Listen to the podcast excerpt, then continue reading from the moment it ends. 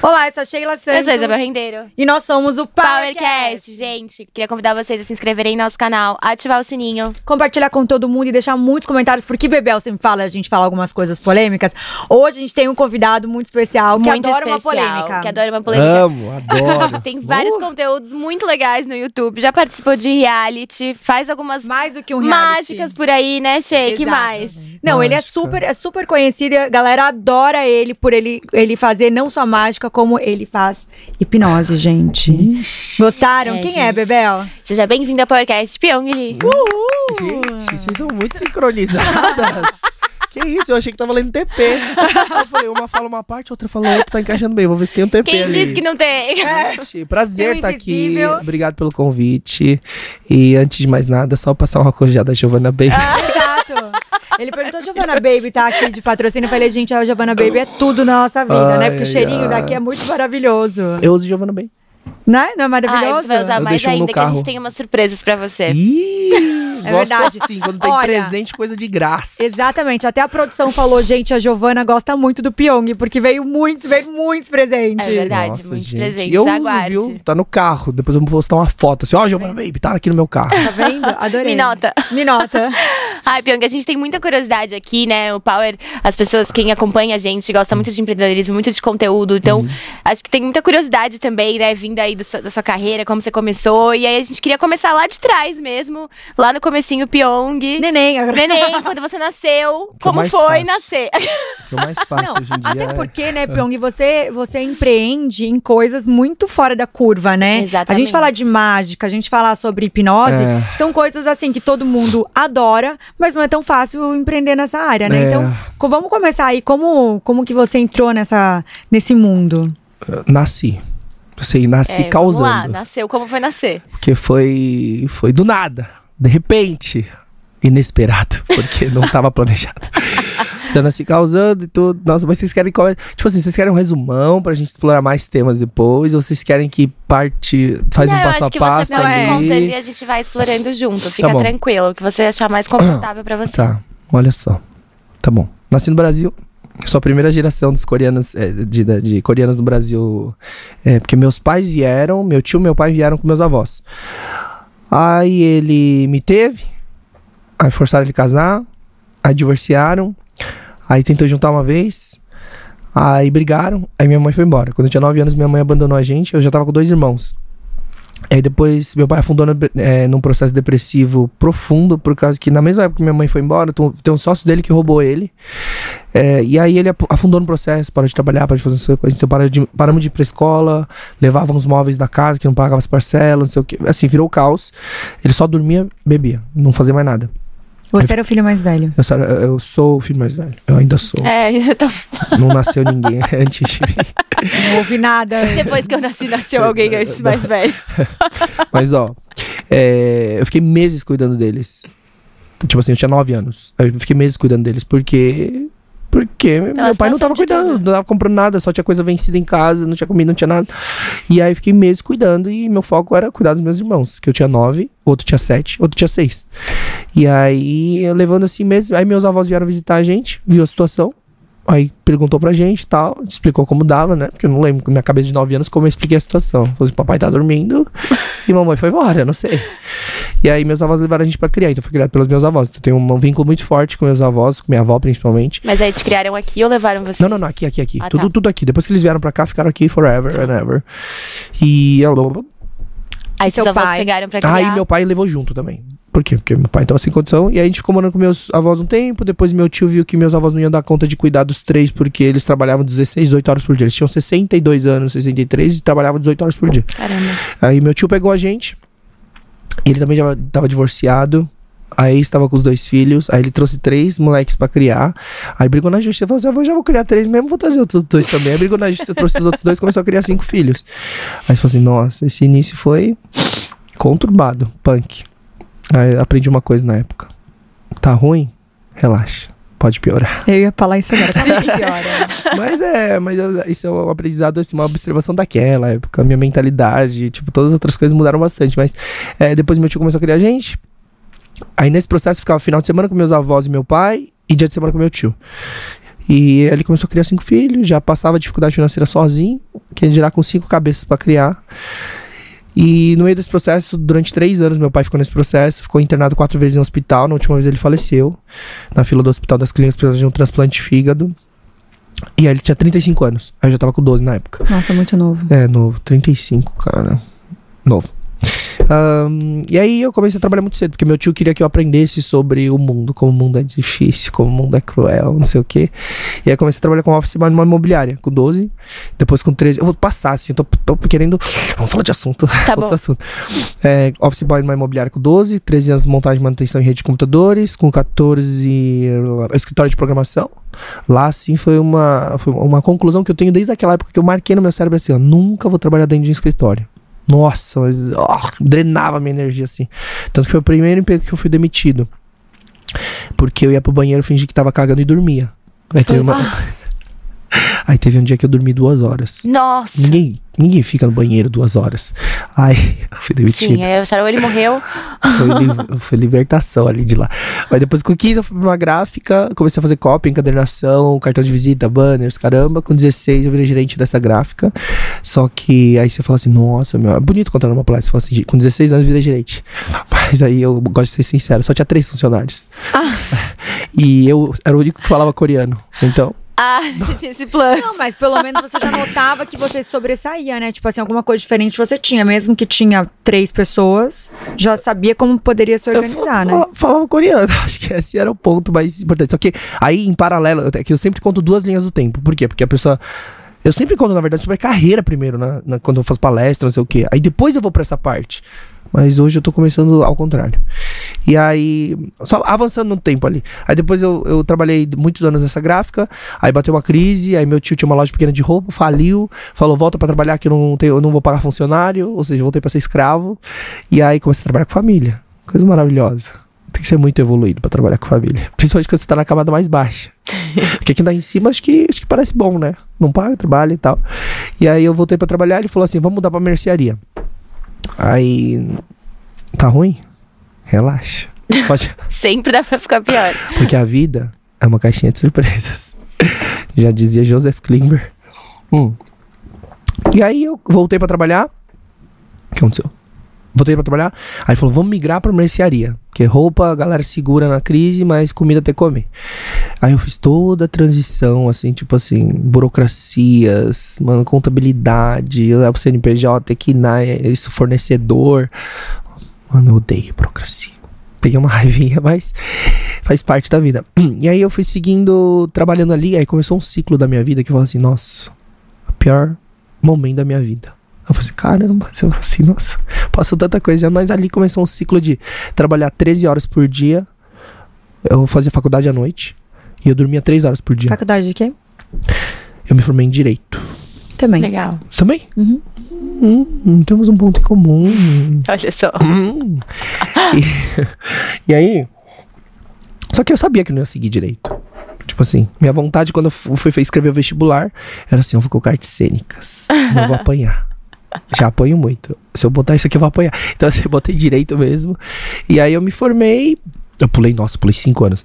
Mas naquele ciclo eu fiquei anos assim: 13 horas por dia, 5 da manhã até 6 da noite, vai pra faculdade, volta, dorme rapidinho 3 horas, acorda de novo. Aí falei assim, nossa, não é possível que a vida seja só isso. assim. Porque eu odiava segunda-feira. Eu é. Nossa, odeio segunda-feira, odeio terça-feira, quarta também odeio um pouquinho, quinta eu odeio mais ainda. E aí sexta, sábado era um alívio, eu ficava feliz, domingo já tava puto, porque segunda-feira é dia, dia seguinte. Então eu vivia nesse ciclo que a maioria das pessoas vive. Falei, não é possível, cara, nasci pobre, vou é pobre, a vida é isso, a vida se resume a isso. Eu era inconformado com essas coisas. E aí eu pensava assim, nossa, eu quero fazer algo que eu amo. Posso ser pobre e miserável, mas eu, eu quero fazer algo que eu amo. Porque não é possível. Eu quero acordar feliz todo dia. Independente de fazer dinheiro ou não, eu quero acordar feliz, sem reclamar. E aí ficava isso martelando na minha cabeça na época. Aí dali. Dali eu só saí dali com 21 anos. Porque meu tio, ele me criou. Aí ele falou assim: eu só vou reconhecer sua maioridade com 21. Quando você fizer 21, faz o que quiser da tua vida. Você pode explodir, que não me importa. E aí eu falei assim: mas não é com 18? Ele falou assim: não, minha casa, minhas regras. No dia que eu fiz 21, caí fora. Deu 21, meia-noite. Eu, pá, tchau, nunca mais voltei. Malas prontas. É, na mercearia. E aí eu comecei a trabalhar com minha avó. Aí teve uma época que eu ajudava minha avó porque meu avô ficou doente. Ficou doente, é. Aí foi pra Coreia. Porque aqui a gente não tinha condição de dar uma saúde de qualidade pra ele. Aí ele foi sozinho pra Coreia, senão teria morrido aqui. E aí minha avó ficou trabalhando sozinha. E aí quando eu saí da Mercedes, eu comecei a ajudar ela. Aonde? Era? É, era. Não é uma- um trabalho, um emprego, é tipo assim, ela pegava tecido, levava pra costureiras, porque minha família trabalha com confecção, roupa, moda a vida inteira. Coreanos, principalmente Bom Retiro, ali. E, e aí eu, eu pegava e carregava. Meu avô, com 70 anos, carregava um sacão de tecido, vários sacos, enfiava no carro, levava pra costureira lá no interior, Arujá, Itocaxituba, Suzano, não sei o quê. E aí eu comecei a substituir ele. Aí eu comecei a levar ela, carregar os sacos, não sei o quê, e ficar um tempo ali refletindo sobre a vida que tava complexo na época. Então, fiquei um tempo trabalhando com ela. E dali começou o, o negócio de carreira. Mas assim, você fala assim, caramba, tipo, eu fiz um resumão, tá? Teve coisas bem tensas no meio disso, mas é, não vem ao caso. Qual que é a linha do tempo que fala assim, da onde que veio esse negócio de você fazer mágica, Conteúdo dançar, ah, Desde a infância, mesmo nesse processo louco que foi, eu sempre tive a vontade e necessidade de chamar atenção. Tipo assim, eu quero ser, eu sou das atenções, eu quero ser o melhor. Eu quero ser o melhor sendo das atenções. E aí eu falei, pô, tem que ser diferente. Então eu vou dançar break. Aí comecei a dançar break. Começou um movimento de break, tipo, dança, aquela coisa de ficar de ponta cabeça, girar, girar no chão e pular com a mão. Aí comecei a dançar break. Do break, é, comecei a me destacar, porque ficava chama atenção, porque isso é diferente. Mas nem Sim, todo não mundo é gosta. todo mundo que faz. É, nem todo mundo que faz, nem todo mundo gosta. Por isso que eu gostava, porque é um negócio difícil que ninguém fazia. Porque se todo mundo faz, não é exclusivo. Aham. E aí eu. Gente, pausa para Pyong vai dançar break agora. Exatamente. Eu ia falar, gente, dança um pouquinho. Ah, Pyong dança, meu. Câmera consegue pegar aqui? Não, mas. Gente, não, acho que não pega. Tem que. Tem que... Ó, depois eu vou colocar um vídeo, mostrar um vídeo depois.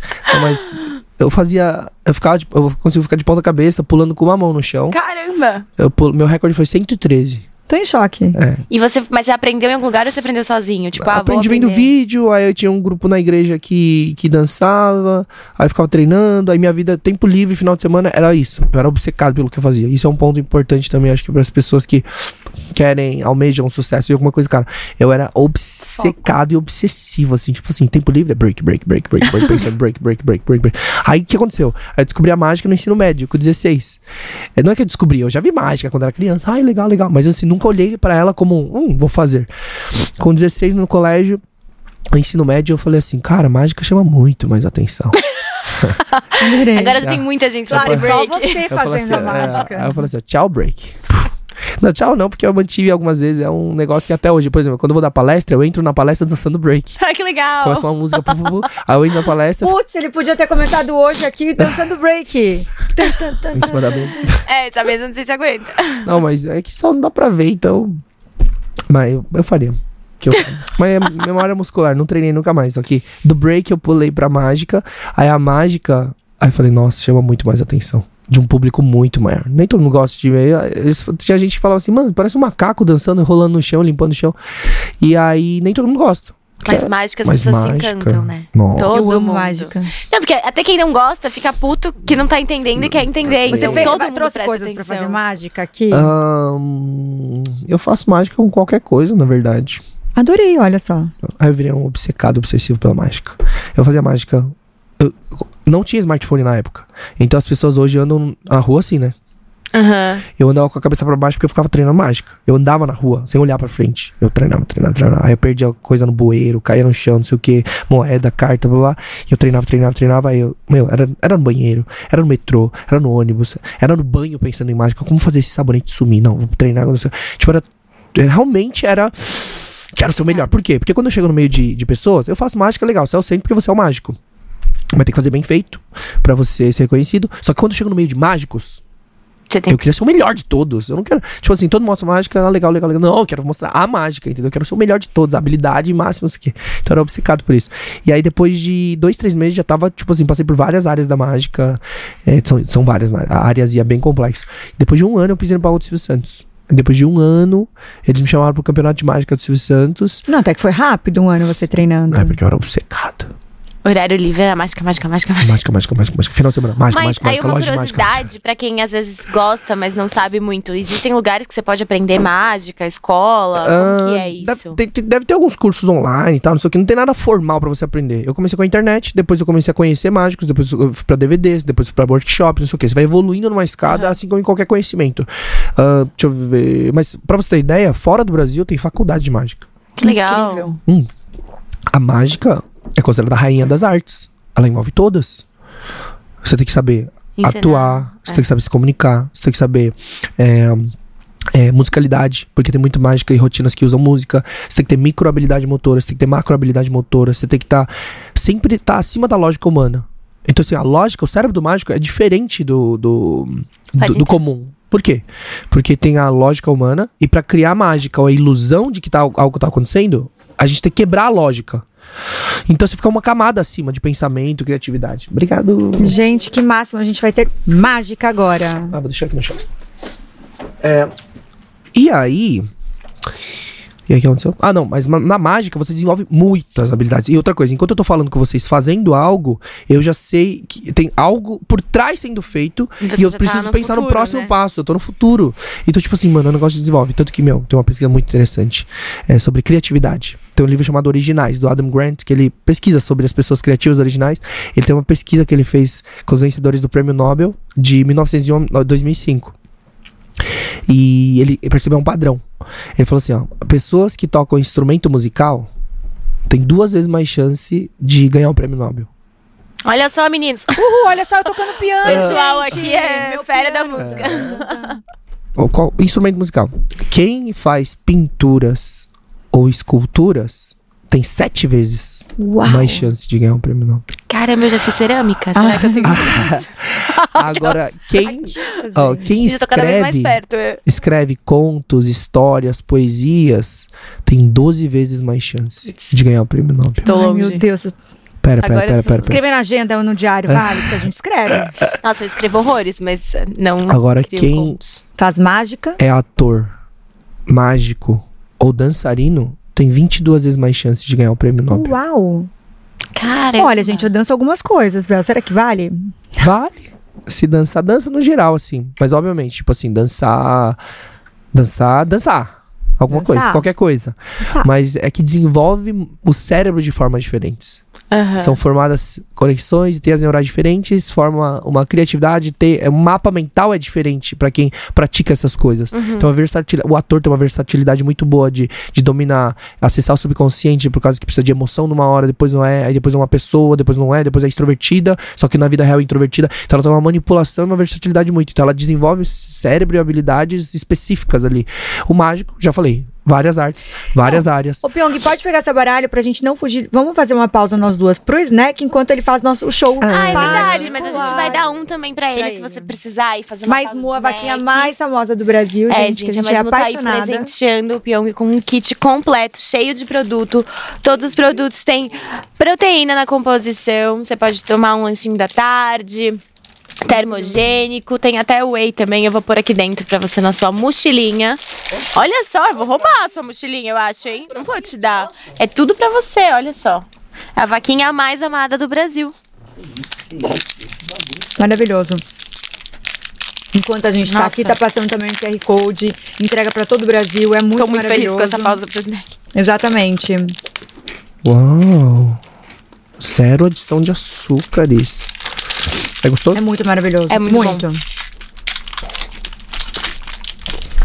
Nossa, eu tô muito feliz de comer isso. Se você explicar. Ai, minha primeira refeição do dia. Tô muito feliz que vocês deram essa pausa. Eu também. Ai, gente, a carinha dele, eu não tô aguentando. Nossa. Muito bom. Hum. Tem É vários muito aí.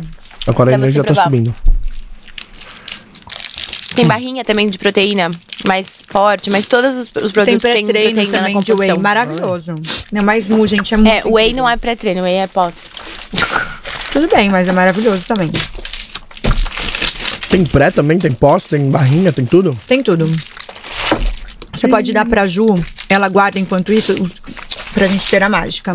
Mais mu, gente. Vou colocar meu, meu pacotinho aqui também.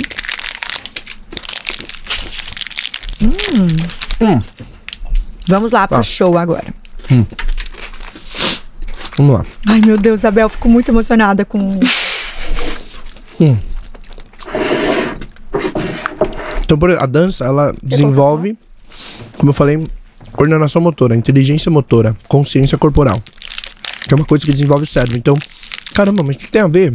Você dança com uma pessoa criativa, que encontra solução, que cria as coisas, que vence o prêmio Nobel. É que a estrutura cerebral é diferente. Ela enxerga e percebe muito diferente. E na mágica em si, a gente desenvolve muita microcoordenação motora. Uau. Quando a Pra gente saber vai manusear. Hum. Abrir um leque, fazer cortes, embaralhar. Tem várias coisas, tipo assim, ó, jogar uma carta pro ar e pegar no ar. Então a gente treina muita coisa. Tanto que não só com cartas, como objetos. Opa, como objetos ou outras coisas, moeda, caneta, coisa do dia a dia, clips, alfinete. Tá ruim? Vamos calibrar isso aí. Mas é bom, vamos fazer uma. Hum, pra gente poder continuar o bate-papo. Ó, é seguinte. Eu abri aqui. eu- Na verdade, não vai dar pra ver mais ou menos. Mesmo que deixe- o negócio importante é só vocês verem que. Tá aí. Deixa eu ver se tá completo. Ah, tá completo. Tem os dois coringas, tá bom. É isso. Vocês conhecem todas as cartas do baralho? Sim, Joga o quê? Poker, eu jogo truco? tudo. Eu Poker, cacheta canastra. Isso. Eu adoro baralho. Pife, rouba monte. Rouba um monte. Poker eu gosto bastante. Vocês vão fazer o seguinte: você vai escolher uma carta. Eu vou deixar a caneta aqui, a caneta mágica. Ela que É faz a o trabalho. caneta que faz a mágica, né? Eu sabia. Hum. Deixa assim. E você vai escolher uma carta. Opa. Você vai escolher uma carta e você vai fazer o quê? Já vou explicar antes, pra, não ficar, pra ficar de costas, não. Não. Você vai escolher a carta, você vai olhar ela e você vai assinar assim, ó, seu nome bem grande. Tá bom? Pra gente marcar a carta. Por quê? Pra ela ser única no mundo. Pra ter certeza. Ah, essa é a carta que eu escolhi agora e que eu assinei, que essa é a única no mundo. Eu quero uma carta vermelha. É, não sei, tá aleatório. Uhul, vermelha. Aham. Tá, essa é uma dica pra Pera. mim. Mas ó, você vai assinar. É, ela, Mas pode assinar. Ou quer trocar? ela te enganou. Você vai. Você vai assinar. Aí depois que assinar, você deixa ela virada pra baixo. Tá bom. Tá aqui. Tá. Cadê a caneta? Tá. Vamos lá. Fazer tudo. Você viu a carta? Não, Ah, eu nem mostrei. Mostra pra sim. ela e mostra pra câmera. câmera. É importante. tá. Já? Não, Câmera? foi. Foi? Foi. Tá bom. Ó, vou fazer o seguinte. Vou pegar devagar. Não tô olhando pra baixo. Olha pra cá, olha pra cá, olha pra cá. Ó. Olha pra cá, olha pra cá. Eu vou fazer bem devagar, porque, ó, vou fazer assim, ó, pra você ver destacado mais ou menos onde a carta entra. Eu disse mais ou menos. Tá. E eu faço bem devagar, porque eu falo assim, não, porque o mágico tem mãos rápidas. Por isso que eu faço devagar. Se ela tá no meio, ela não pode estar em cima, certo? Certo.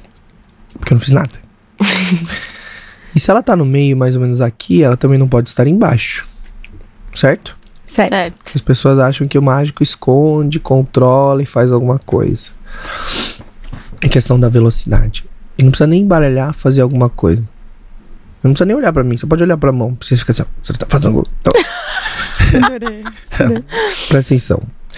O 10. Foi, sua carta foi uma carta vermelha? Foi. Então tem, a gente tem cartas vermelhas, cartas pretas, tem vários números, letras, tem opções. Então eu vou deixar o 10 e eu vou usar o 10 como referência. Quer ver, ó? Vamos deixar a caneta. Eu preciso de 10 movimentos pra achar a sua carta. Tá bom. Não mais que isso. Tá bom. 1, 2, 3, 4, 5, 5, 6, 7, 8, 9, 10. Uh! Meu Deus do céu. Meu Deus, quem será? Quem será? Quem será? Que tá aí? Foi vermelha. Foi vermelha. Você me contou. Eu não minto. Foi de coração. Foi de coração. Copas. Sim, senhor. Você assinou? Assinei. Ai, meu Deus, será que tá em mim? Tá, então. tá, então não é essa, porque essa não tá assinada. Mas se tiver aqui, eu vou ficar em choque. Ah! Não, o 10 não tava assinado. O 10 era o seu? Era o meu. A gente para, aquelas do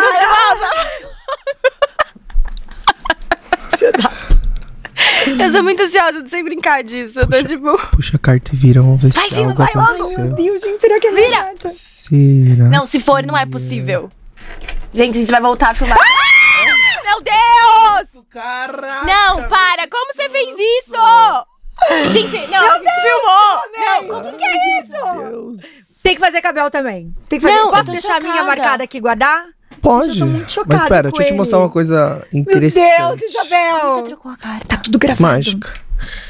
Eu não toquei, elas se transformam. Tá vendo? Tem como transformar o meu, alguns papéis que eu tenho em dólar? A gente tá precisando. Exatamente. Na verdade, a gente trouxe o Pyong aqui pra falar de empre- empreendedorismo. A gente tá precisando de 5 milhões de dólares. Ah, mas aí é dois palhaços. Eu estou chocada. Power. Sheila. Power Sheila. É a assinatura dela. Seguinte, Power Sheila, ó. Presta atenção. Eu tô em choque com ele. Aqui mais ou menos no meio, tá bom? Mais ou menos. Quando a gente assina uma carta, é como se a gente virasse proprietária da carta e, tipo assim, tem um pedaço da tua energia nela. Certo? Certo. Mesmo que você jogue ela, estala o dedo. E chama Ai, ela. meu Deus. Vem cá, carta. Isso, Power pronto, Sheila. Você chama ela. Meu Deus. Tá vendo? Eu tô chocada. Eu também. ó, presta atenção. Power Sheila. Você faz assim, ó. Você pode colocar no meio, estala o dedo. Pronto, aí você chama e você vê que ela vem. Não, Tô em gente. choque. Eu tô em choque com Eu ele. tô até suando frio de Eu nervoso. tô em choque. Meu Deus do céu. Não, a gente tá vendo. A gente tá vendo. Caramba. Tá vendo? Eu tô em Isso choque é muito legal. Eu vou estudar mágica no meu tempo livre. Mágica, mágica, mágica, mágica, mágica. Power Mágica com Isabel e Pyong, a próxima temporada. Gente do Vou céu. mostrar só uma fase aqui final pra você ver o momento exato que ela sobe, tá? Tá. Vocês querem ver o momento exato? Aham. Então eu vou colocar ela virada pra cima. Tá. Vou colocar ela virada pra cima. É que eu tô querendo mostrar pro público também, câmera. é. Ó, mais ou menos no meio, virado pra cima. Ou seja, se ela tá no meio virado pra cima, ela tá ao contrário. Aham. Então se você abrir, você vai ver. Aham. Então se ela sobe pra cima, você vai ver bem o momento, bem a hora Que que, ela ela, tá sobe. vindo. Então olha só. Se tá no meio, ela não pode ser a primeira, não pode ser a segunda, né? Olha, Aham. é um 10. Estala o dedo. Ai, meu Deus, eu tô muito nervosa. Tcharam! Gente, eu tô muito chocada com ele. Eu tô muito chocada. Eu Tá tô assim, ó. muito chocada. Então Gente, eu amo mágica. Vou ficar 5 horas de Powercast hoje. última. Eu vou mostrar de uma forma assim, incontestável. A pessoa fala assim, duvido. Tá vendo ela dobrada? Aham. Aham. Ó, dobrada. Deixa até de lado aqui, ó. Estala o dedo. Ai, meu Deus. Gente, eu vi! Você viu? Eu vi! Meu Deus! Eu tô muito chocada. Ela. Gente, como ele eu vou chorar. Deus, eu tô muito. Gente, eu tô muito chocada. Que demais! Até dobrado. Caramba! Loucura, né? Eu tô muito chocada. Muito chocada. Mas conta pra gente, o que que você trabalha? Não, eu quero entender. Não, né, no momento como mágico, o que que você tá trabalhando de... De... Mágica nada. De... Mágica é só um. Agora virou Tipo, um hobby. Né, mas nesse momento agora que a gente tá aqui, entendeu? Ah. O que que você tá trabalhando? As... as... Pera, vou, deixa eu fechar a lógica. Ah, tá. Eu Ah, vou tá. contar agora Tem o que mais aconteceu. uma ainda. Não, a lógica do, do que aconteceu pós-mágica ali. Tá. Importante esse ponto. Esse ponto é importante. Mas de qualquer forma, deixa eu só fazer o seguinte: testar sua intuição. Eu Ah, passando as cartas assim, ó. Pede pra parar quando você quiser. Para. Vai lá, ela. Era eu. Ah, desculpa. Para. Quer passar mais algumas? Não, sério. Tem certeza? Absoluto. Ai, Vamos meu ver se você é conectada com a. Nossa, é bem conectada com a.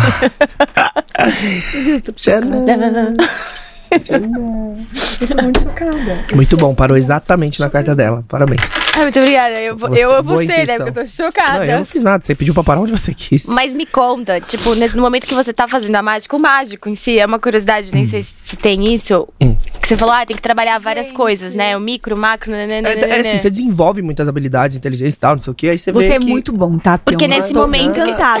Obrigado. Não, eu também, porque nesse momento são, vai, duas pessoas que você tem que tá aqui trabalhando a gente. Não, a Ju, três É um pessoas. pré- Todo mundo que tá assistindo aqui também. tem a forma de apresentar. Eu poderia contar a história de uma forma diferente. Eu poderia usar técnicas diferentes. Eu poderia fazer talvez com mais habilidade ou menos habilidade. Uhum. Então, assim, tem como. Tem várias. Tem, tem que ter muitas referências, muitas técnicas e formas. Então, tem mágicas de cada. Tem cartas, tem cartomagia, tem manipulação. Aí tem objetos do dia a dia. Tem grandes ilusões, que é aquelas caixas grandes que vocês veem em shows. Tem mentalismo, que é uma coisa mais de como se fosse leitura fria, leitura da mente, não sei o quê. Então tem várias áreas. Imagina um cara que se capacita e começa a estudar tudo isso, desenvolve. um- E a hipnose chegou quando daí? Aí você saltou daqui pra cá. É, calma. Não, mas Daí vamos, ele vamos ficou pular. mágica, mágica, mágica, mágica, mágica. Mágica, mágica, mágica, mágica, mágica. Não. Aí depois, quando eu pisei no palco do Silvio Santos, aí lá foi a grande, a grande decisão da minha vida que mudou, desenhou meu futuro. 2009, eu pisei no palco do Silvio Santos, eu tinha 17 anos. E aí, quando eu pisei no palco, eu falei, meu Deus, televisão, olha isso, olha essa estrutura. Desculpa. Aí eu falei, é isso que eu quero. Pra minha vida. Forever. É isso que eu quero. Eu vou ser celebridade artista famoso. Não tem nada que chame mais atenção, que seja o centro.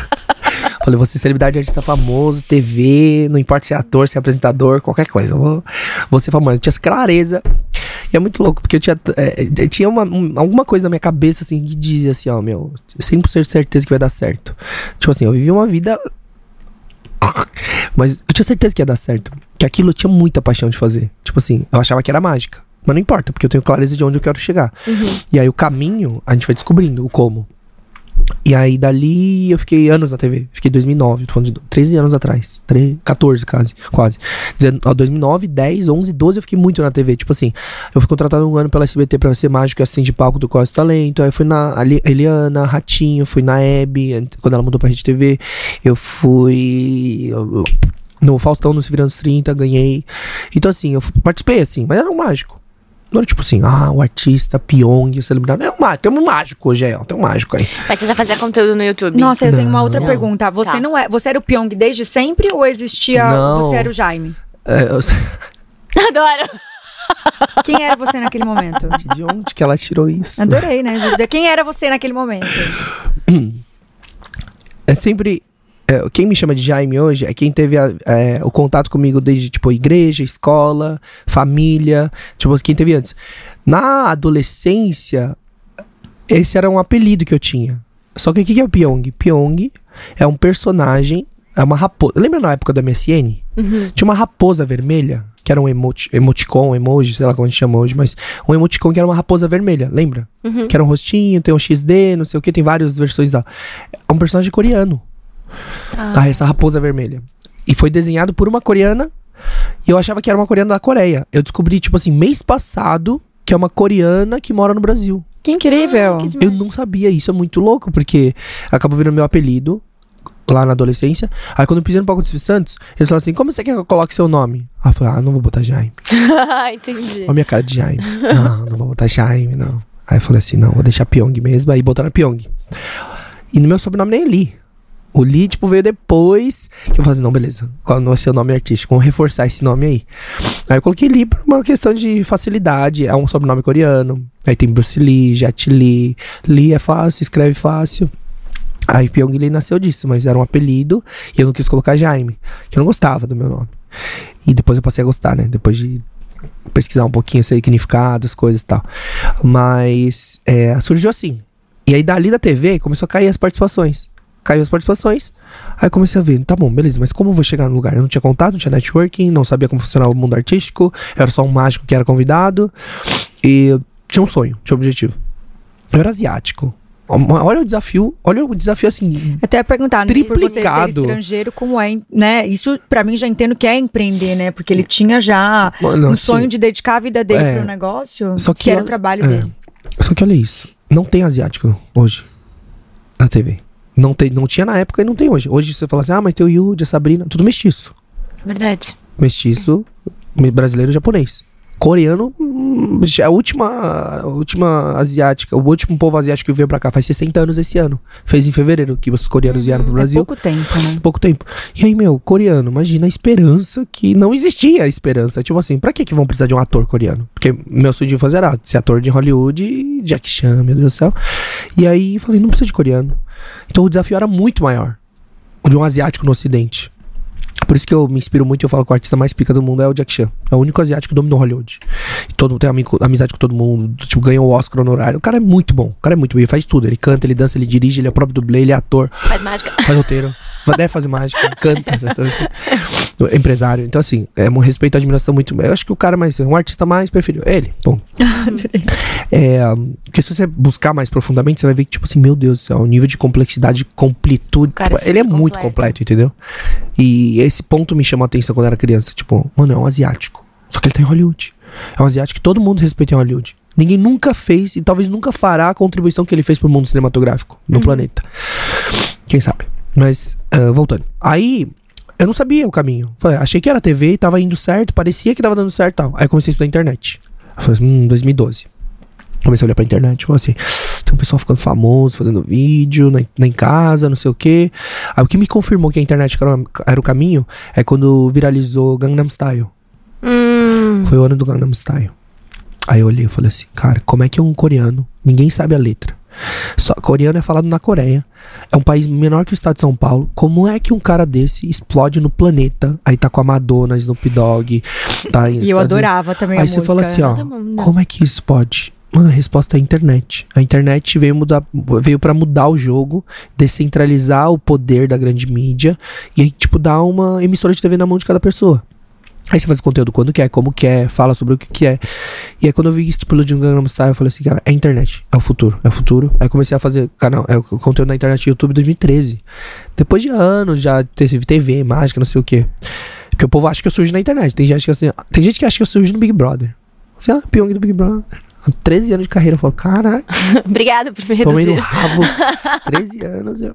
Aí tem gente que fala assim, você é o mágico da Eliana? Até hoje. Eu falei, gente, foi 12 anos atrás. Tipo, caraca, que memória de elefante. E não sabe que eu fiz hipnose depois, não sei o que.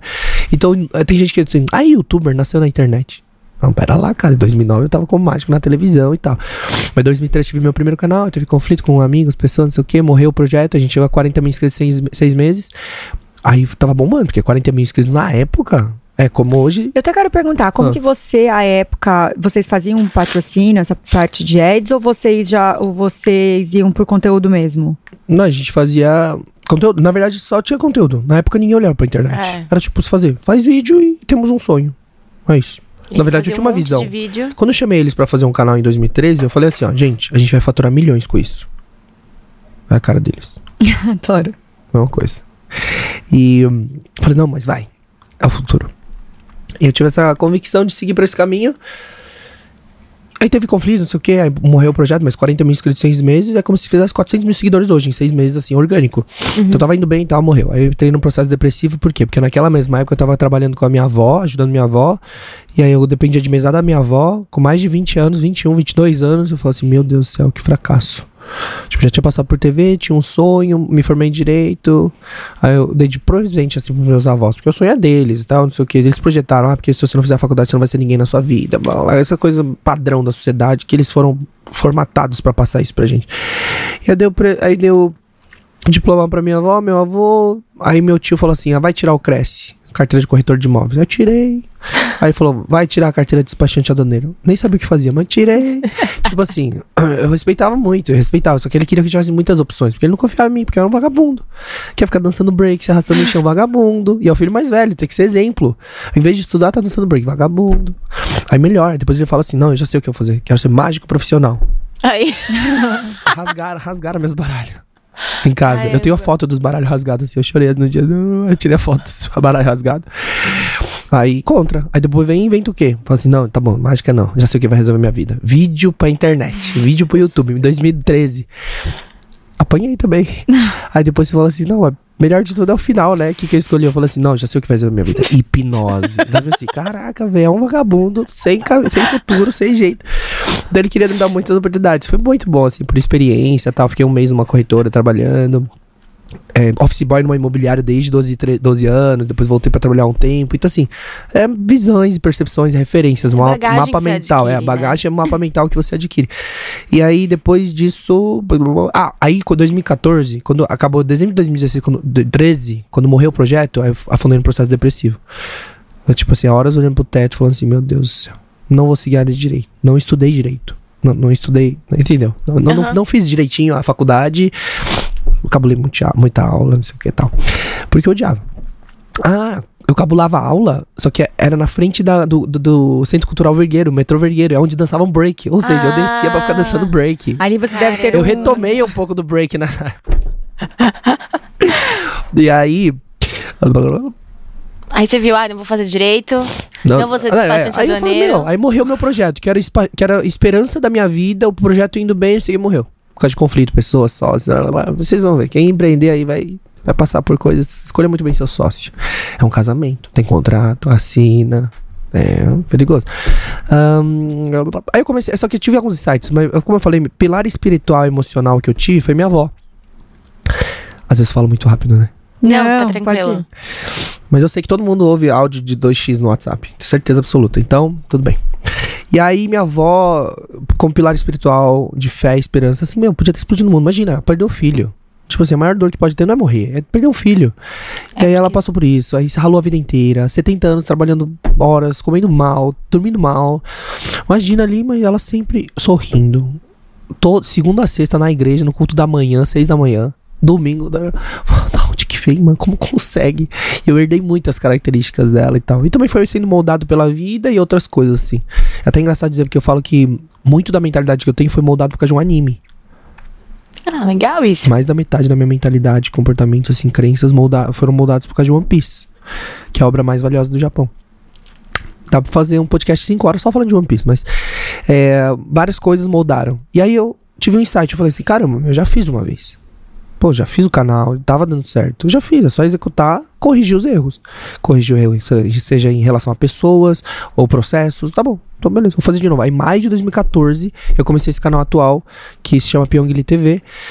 E hum, Começou sozinho. comecei, não, com um parceiro, porque eu não tinha dinheiro pra câmera, não sabia editar, não sabia fazer nada. E essa pessoa que trabalhava e se dedicava no projeto anterior, eu chamei, a gente começou o canal. E a gente foi crescendo, crescendo. Em 2014, maio, eu comecei esse canal. Hoje tá com 8 milhões e 200 mil inscritos. É, teve fase, né? Larguei, voltei, larguei, voltei. Mas lá, a gente chegou a uns 25, 30 mil inscritos em dois meses. E aí comecei a aprender. Na verdade, isso tudo em paralelo, as pessoas é, poderiam ver, como você falou, né? É um empreendimento. É empreender, você lucra, fatura e faz sociedade. Aí networking. Foi a chave do networking ali que mudou o jogo. Quando comecei a olhar para eventos de onde estavam as grandes pessoas. Então, quando eu conheci o Whindersson, ele tava com 190 mil inscritos. O Cossielo tava com 120 mil. Christian Figueiredo, Gusta, Lucas Lira, você sabia. Todo mundo tava assim, conversando, assim, no- nos eventos. Aí eu, eu fui me conectar com eles, porque eu conheci o Gusta. O Gusta me chamou e conectou também. Aí a gente resolveu criar vídeos juntos. Tipo assim, a gente criou essa cultura de colaboração na internet. Não existia isso. Imagina, a internet era mato, cada um na tua casa. Aí começou a fomentar isso. A gente gravou todo mundo pro canal de todo mundo no mesmo dia, postou. Eu tava com 30 mil inscritos, em uma semana eu pulei pra 80 mil inscritos. Caraca. Eu ganhei 50 mil inscritos em uma semana.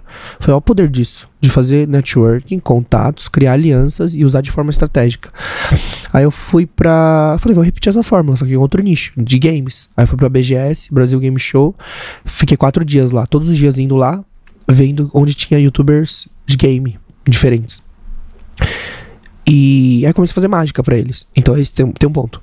Você tem que ter um valor pra agregar. Você tem que ter um diferencial pra agregar. Porque se você é só mais um no meio de muitos, talvez as pessoas não te deem valor ou atenção. Mas eu tinha mágica. Eu era o único mágico da internet, eu era o único asiático da internet. Então, como eu comecei a fazer mágica, muita gente filmou e postou. Em quatro dias eu cresci 40 mil inscritos. Caramba. Eu pulei pra 120. Aí E só uma pergunta, lá você já gravava ao vivo ou você gravava conteúdo e depois soltava à noite? Não, nunca, nunca teve ao vivo. Essa cultura do ao vivo começou muito depois. Era tipo. Tudo gravado e posta. Grava, edita, posta, grava, edita, posta. Os outros, depois eles vão pra casa, grava, edita, posta. E aí fui crescendo, crescendo, crescendo e tal. Pulando um pouco da história pra gente chegar na parte mais de empreendedorismo, mentalidade, carreira. D- 31 de dezembro de 2015 a gente alcançou um milhão de inscritos. Pra vocês terem ideia, na época que a gente começou a internet, essa geração toda que foi desbravando a internet, não existia nenhum canal com um milhão de inscritos no Brasil. Hoje deve ter mais de 2.800 canais, Quem queria? com mais de um milhão de inscritos. Então, assim, era mato, era outra época. E foi muito legal. Foi uma boa época. E aí, como vo- você já monetizava é, é, no. YouTube? No YouTube. AdSense, Aí 2014, quando vi- viram que tava começando a crescer essas coisas de internet, influenciadores, começou algumas marcas a olhar pra isso. Então 2014 foi só a AdSense, que eu tava crescendo ainda de maio pra dezembro. E aí 2015 comecei a fechar as primeiras publis. Achei absurdo, né? Imagina, moleque. Ah, eu nem falei a parte também que eu comecei com dívida, falei? Não, mas usou meu nome do meu irmão no, na mercearia. Porque já tinha sujado o nome de todo mundo. Aí sujou meu nome. Comecei a vida top. Seis dígitos em dívida. Então, assim, quando eu tava trabalhando ganhando AdSense, era É muito pouquinho. né? mil, mil e duzentos por mês. Aí dividi ainda com o sócio.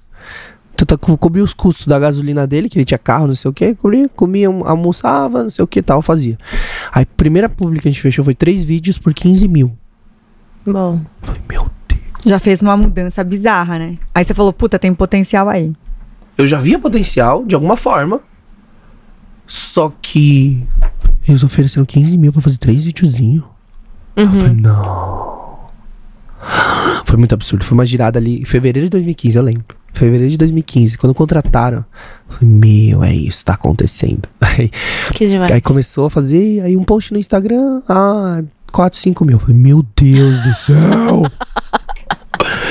que isso? Vou limpar meu nome. É, aí eu limpei meu nome do meu irmão em 2017, em janeiro. Olha só. eu deixei um Bom. tempo. Por quê? Porque a- o povo ia ficar. ah, não ia mudar nada na minha vida.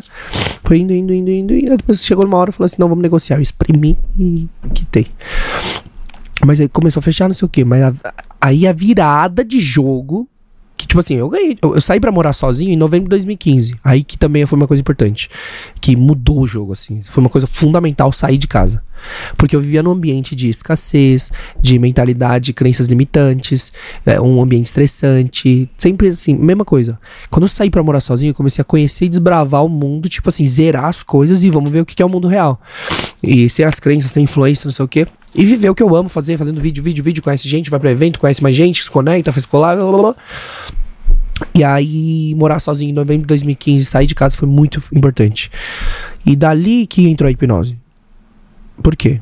Porque me contrataram pra fazer uma publicidade do filme Truque de Mestre. Já viu esse filme? Sim. É, famoso, Sabe? né? No All You Sim. See Me. Tem Esse mágicos e filme é maravilhoso. hipnotistas. Então, Inclusive, a gente viu o, a a- o site do seu curso lá e Ah. aí lembrou do filme. a gente de tem- pegou essa propósito. referência. A gente pegou essa referência. Ó, Juju. Ó, Juju, feliz da vida. Aham. Ah, acertei.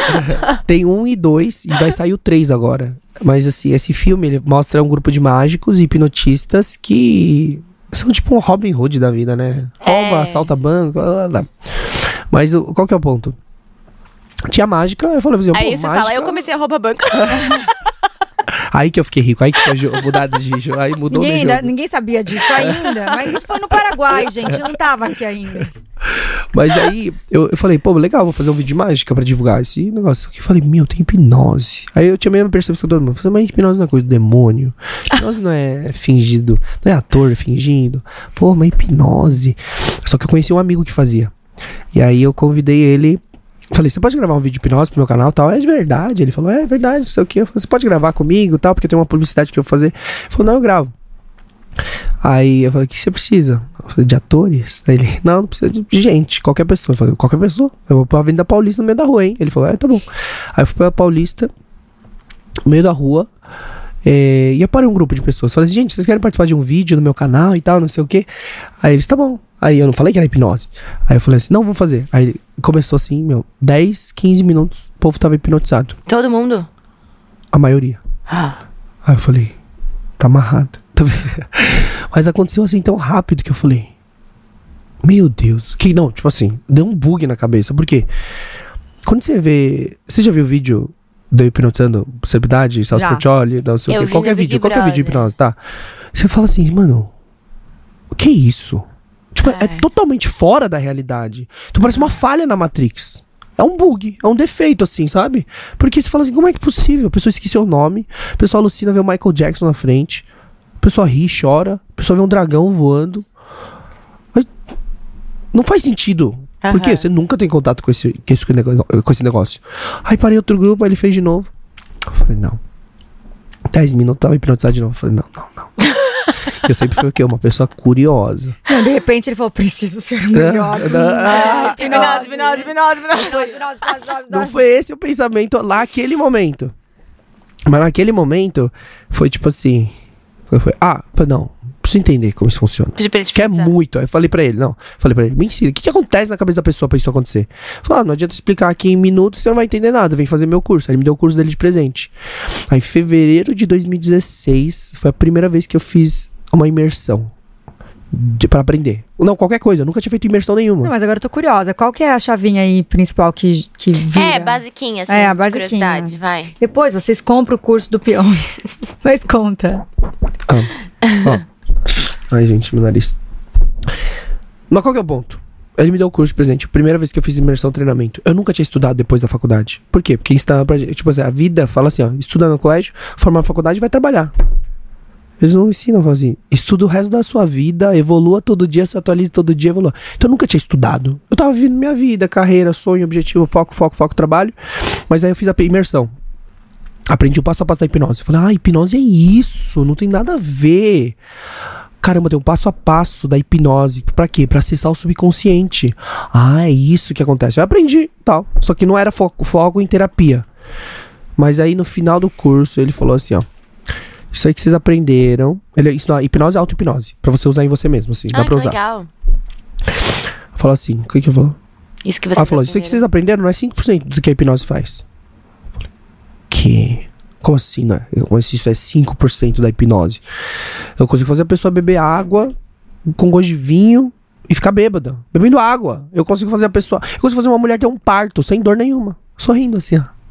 Sentindo nada. Eu consigo anestesiar uma pessoa, a gente consegue cortar e fazer uma cirurgia na pessoa sem usar anestesia. Meu Deus, deve ser, existe algum bloqueio, alguma coisa. Mas aí eu falei, não, eu faço a pessoa ver o Michael Jackson pelado na frente. Eu faço a pessoa sair na- no meio da Avenida Paulista enxergando todo mundo pelado.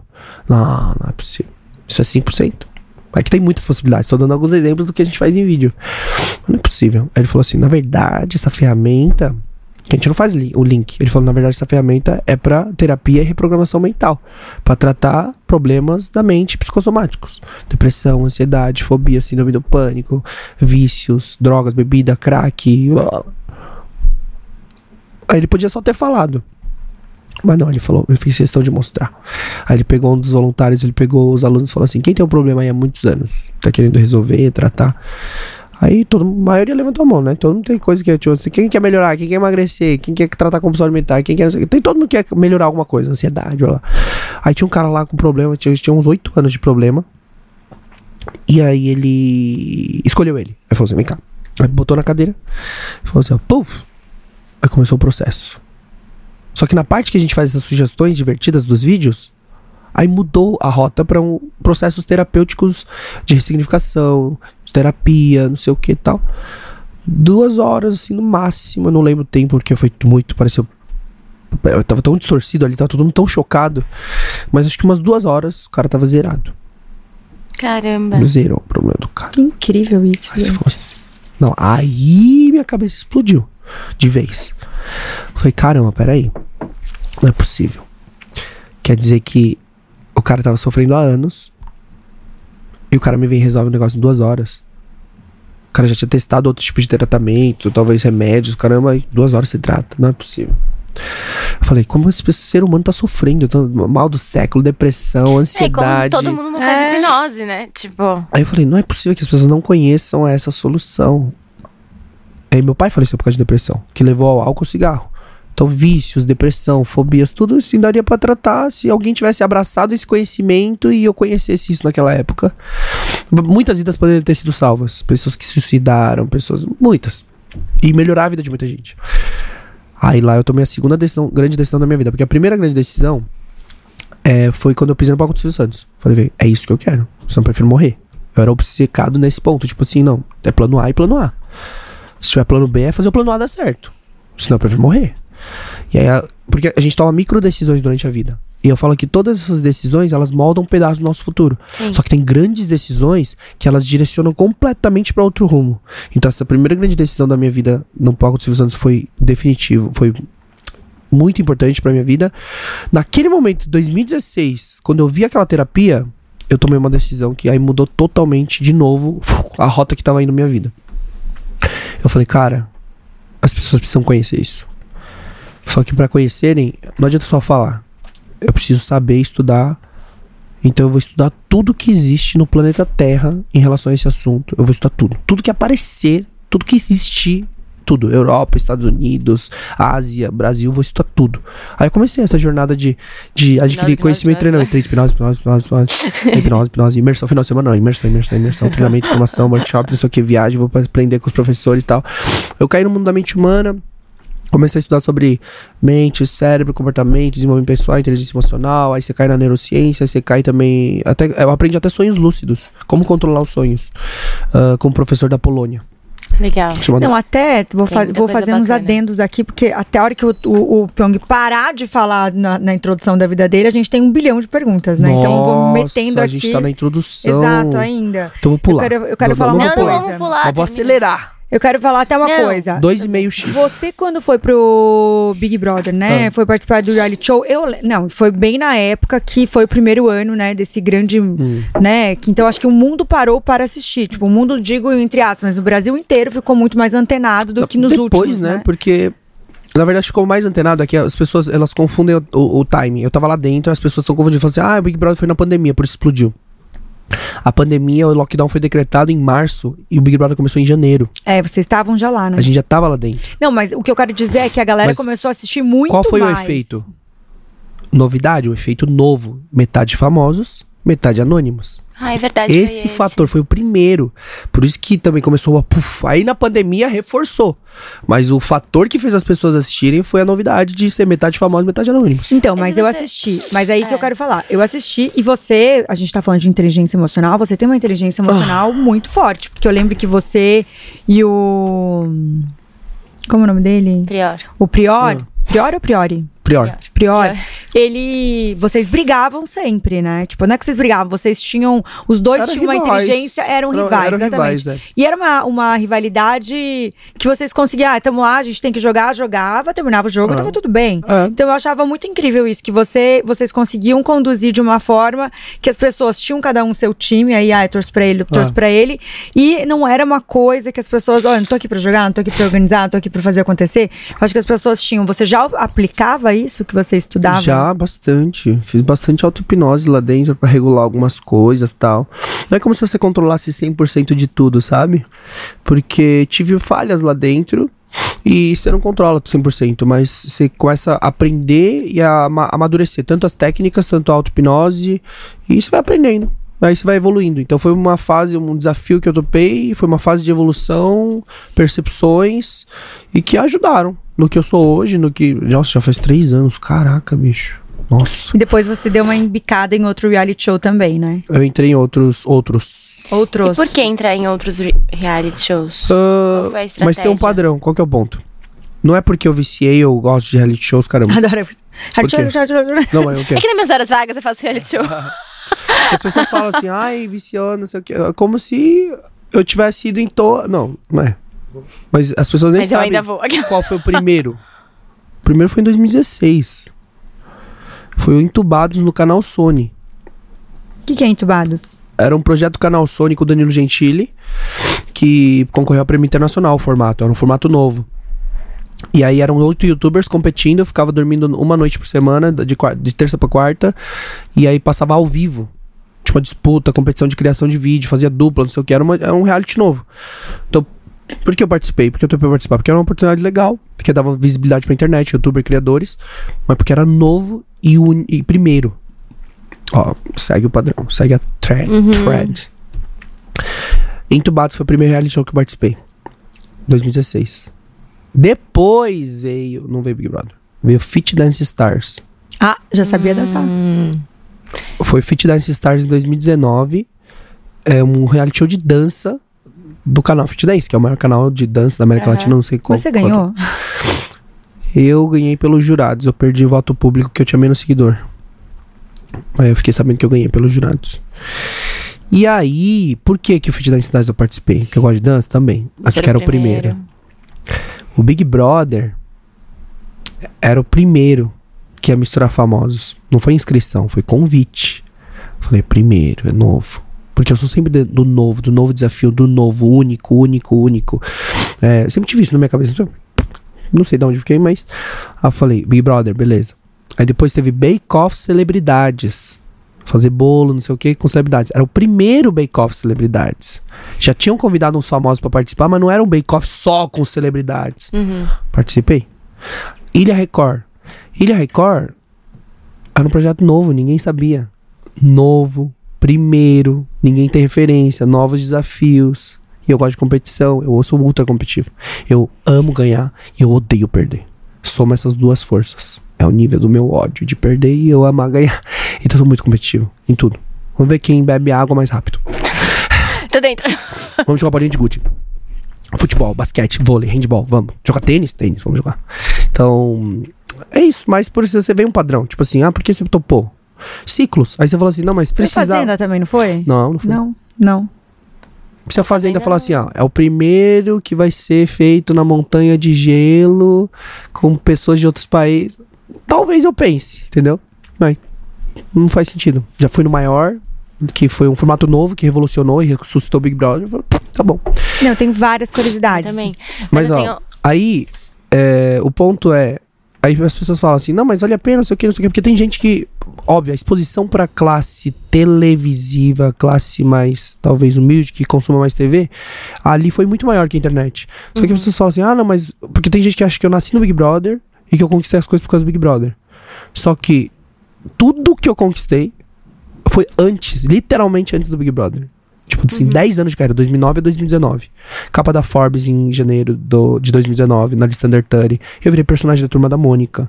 Eu coloquei o hipnose e mágica dentro do universo da Turma da Mônica.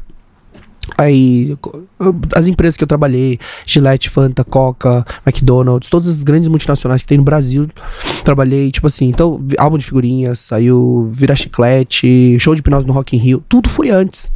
E aí depois disso aqui, mas por que, que você foi? Um novo desafio, um novo ciclo e pra finalizar o meu objetivo em 2009. Quando 2009 eu falei assim, eu quero ser conhecido, famoso artista Brasil inteiro, não importa se você é ator, se não sei o quê. Foi, completei e aí mudei meu foco. Negócios, business, agora vou para um novo ciclo de vida. Realizei um negócio que era impossível realizar. Claro, foi Deus assim guiando muito, que eu teve muita resiliência, fé, tomar porrada, porrada, porrada, porrada. E aí cheguei. Aí eu mudei o foco, o ciclo, entendeu? Aí chegou nesse momento, tipo, de negócio, empreendedorismo, networking. Quer dizer, networking eu já comecei a fazer em 2017 pesado. Mas. Resumo é isso. Depois de cinco Uma horas, resumo. Pode Agora perguntar, pode fazer as perguntas. perguntas, É. milhões de perguntas daqui, depois a gente avança daqui pra cá. Ótimo. Mas eu, é, eu quero saber dessa parte da hipnose. Você hoje faz o curso, você Ah, tá, tá. nesse foco pra poder ajudar as pessoas a mudar um mindset. Tipo, ah, se você tá desanimado com uma coisa, tá desistindo. Então, Você não acha que isso às vezes é muito. É uma responsabilidade muito grande você mas ó, prometer um. esse, essa responsabilidade que você falou é uma, só que aqui, pelo menos, eu proponho, o meu propósito é, ela é muito maior do que esse que você acabou de falar. Porque uma coisa é mudar mindset, mentalidade, motivar, motivação, ser exemplo. Isso aqui é o que eu- muitos empreendedores, empresários, muito conteúdo faz isso. O que, eu, o que eu tenho como solução única, mecanismo único, é que eu tenho uma forma rápida, eficaz, eficiente, replicável de tratar e resolver a dor da pessoa. Não é só mudar a mentalidade. Eu posso mudar a mentalidade também, só que é resolver depressão, é tentativa de suicídio, é pensamento suicida, é síndrome do pânico, é vício em crack. O cara fumava, um aluno nosso que fumava crack há 15 anos, uma sessão parou de fumar. Então é, é coisas, tipo, pessoa que nunca viajou, coisa simples, fobia de avião. O cara ficou 10 anos sem pegar avião, a família inteira viajou, muito menos ele. Uma sessão que fez comigo, três meses depois foi pra Europa. Então assim, Nossa, gente, eu sou Ela medrosa. tem Eu tenho medo, é. Trata a fobia dela. Pelo amor de Deus, eu tenho medo de voar. Eu mas vou fobia não é, horrores. você voa. Vou horrores. Então, fobia não é, você tem medo. Eu tenho medo. É que eu tenho. Eu acho que.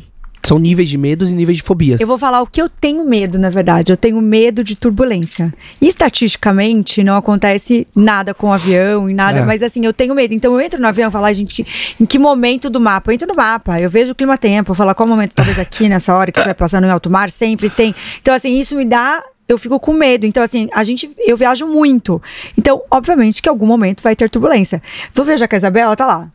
Eu tô lá. pensando tudo que tá acontecendo gente, agora, não sei o que, eu durmo sei o que, até realmente- daqui pro Rio. Exatamente. Pega no sono. Eu tô lá. tipo, entrar em carro, é, pra mim Sei de em avião. tudo que acontece agora, Ah, tal coisa, né? Eu entro no mapa, ó, agora a gente tá passando por tal lugar, sei- mas na verdade eu não sei se é porque, terapeuticamente falando, a gente, eu gosto muito de controlar as coisas. Aham. E aí, quando eu viajo, talvez eu não tenha esse controle na turbulência, ou eu não consigo Aham. ver. Mas é obviamente, se Pode você quiser ser. tratar, pode tratar. É caçar. é caçar, talvez, de onde vem essa programação, porque pode ser qualquer coisa. É sempre programação. Na terapia aparece. Não, é uma mentalidade. Imagina que assim, qual a diferença de um ser humano pro outro? Fora genética e tal. É literalmente só o programa que roda dentro. Nasce, vamos supor, nasce na mesma casa, nasce no mesmo ambiente, com as mesmas condições, seja pobre, rico, não sei o que, nasce nas mesmas condições. O que, que uma é tímida ou outra é extrovertida? Por que, que uma tem fobia de barata e outra tem fobia de altura? Por que, que uma é mais. Tudo é programado. Tudo que você fala, faz, tem medo. Ah, porque uma controladora, a outra não é. Por que, uma é desleixada, a outra é organizada? Aí vai parte da personalidade. Isso é moldado durante a vida. Na primeira infância, principalmente. Então, a origem das principais coisas e problemas que a gente tem, ou programações, está na primeira infância. Tanto que todas as terapias, quase, basicamente, a gente descobre que a origem está lá. E que o grande problema é pendência com pai e mãe. 90% das terapias. Não faço análise, né? Entendeu? Eu sei muito bem, doutora Mas aí Ana. você trata, ah, você faz essas coisas, né, com as- o seu conhecimento de hipnose, mas você tem ao seu lado. Então, hipnose médico. é uma ferramenta. Tá. A gente tem vários, várias técnicas. A gente juntou, fez um. criou um método próprio. Por quê? Que a gente viu que tava muito solto. Cada ferramenta tratava uma coisa específica. E aí eles veem um ser humano, tipo assim, ah, eu vou tratar isso vai resolver tudo. Ah, eu vou ver o comportamento e vai resolver. Não, vou ver as emoções e vai resolver. Não, vou olhar só o presente e vai resolver. Não, peraí. O ser humano é completo e complexo. Ele é corpo, alma e espírito. Ele tem várias características. Ele tem a história, tem a genética, tem a personalidade, tem várias coisas. Então, assim, a gente juntou e montou uma metodologia que envolve base neurocientífica, tem técnicas, a hipnose é a principal ferramenta, mas tem outras técnicas, tem pilares, passado, presente e futuro. Porque a hipnose é muito boa para tratar passado, mas presente e futuro. E aí o coaching ele é usado muito para ver metas futuras e organizar o passo a passo planejamento. Mas e o presente? E a ambiência, e os relacionamentos, o que que influencia, o que que faz a pessoa dar recaída na terapia. Então assim, a gente montou um negócio bem estruturado e parrudo pra fazer. Então a escola hoje que eu tenho, meu principal business é o quê? A escola da mente, que é o quê? Tem uma metodologia própria, a gente forma profissionais para área de saúde mental ou quem quer se desenvolver. Que tem uma primeira, primeira parte da imersão, que é quatro dias, que você é pra você. Aprender Quantas hipnose, auto-hipnose, o quê. Por mês. Depende. Depende de turma, porque a gente abriu poucas turmas, porque começou ano passado. A gente fez dois eventos que não foram turmas. Depois a gente fez mais três turmas e uma formação completa de terapeuta. Quanto tempo Então- fica formado? É, o primeiro de quatro dias para autoconhecimento, autodesenvolvimento, para conhecer melhor você mesmo, desenvolver auto-hipnose e tal, outras coisas. São quatro dias de imersão. A formação completa a gente forma em oito dias. Que legal. Legal. E aí, quando vocês começaram, você já sabia o público que você ia conversar? Era todo ah, mundo? até hoje, não sei. Empreendedor? A gente tá ajustando isso aí, é um desafio, porque eu deveria focar. A gente tá quase migrando pra área de saúde médica e tal, porque a gente já formou neuroci- neurocirurgião no Einstein, a gente formou psicólogo, psiquiatra, empreendedores, empresários, galera de TI, não sei o quê. Então, vem tudo. Sim. Vem É que gente de 18 necessidade, anos, né? 21, vem gente de 55, 60, homem, mulher, empresário, legal. advogado, não sei o que. Eu falo, meu Deus. Qual que é a persona? Hum. Uhum. Não, eu Aí- tenho. Vai. Não, mas o ponto é, a gente, hoje eu quero focar e trazer isso como uma coisa essencial. Por quê? Porque essa ferramenta, essa metodologia que a gente tem, ajuda em quase que todas as áreas. Uhum. O mercado de emagrecimento, que é um dos que mais as pessoas não emagrecem, não é porque não sabe o que tem que fazer. Não consegue, não faz. Aí a médica, o médico se frustra. Nossa, eu fiz uma dieta perfeita, eu falei que é pra fazer isso. Nossa, eu contratei um personal, mas não consegue. Por quê? Porque a pessoa sabe o que tem que fazer. Comer melhor faz. e fazer atividade física. E dormir bem, se puder. Mas não faz. Pode fazer um mês. Para. Que? Às vezes também tem ansiedade, que gera compulsão alimentar, tem insônia, dorme mal, estresse, inflama células, fica doente, desiste, motivação baixa. Então, assim, tem que olhar para todos os fatores. Então, óbvio que é frustrante quando você fala assim, não, é, o fulano não emagreceu. Não emagrece porque não faz o que tem que fazer. Ele sabe o que tem que fazer, saber sabe. Agora, a falar assim, ó, a médica, o médico, ele tem que ter conhecimento de como criar um hábito, qual é a ciência dos hábitos, qual é a forma correta de você criar um hábito. Não é pagar a academia agora, você nunca fez, pagar já a academia e achar que você vai. Mano, você cria uma barreira gigante para criar um hábito. Não é assim que funciona a construção de hábitos. Ou seja, esse conhecimento deveria ser passado, uma psicoeducação para paciente. Pra... Então a gente consegue ajudar no emagrecimento, fisioterapia, negócio de dor. Nosso neurocirurgião do Einstein, ele é especialista há uns 17 anos, só em dor. Legal. Ele trata dor crônica, enxaqueca, fibromialgia, usa anestesia com hipnose. Ele dá aula de pós-graduação lá no Einstein, ele ensina hipnose. Aprendeu com a gente, se formou com a gente e ensina lá. Então, assim, é, tem muita aplicação. Mas muita, muita. Pra dentista, até muito. Pra quem quer, pra quem faz parto, pode usar parto sem dor. Dá pra fazer cirurgia sem usar anestesia. Óbvio, tem todo um passo a passo, mas Não, deve ser tem muita tem aplicação. problema, né, com Mas, anestesia. ó, mas principalmente a parte mental.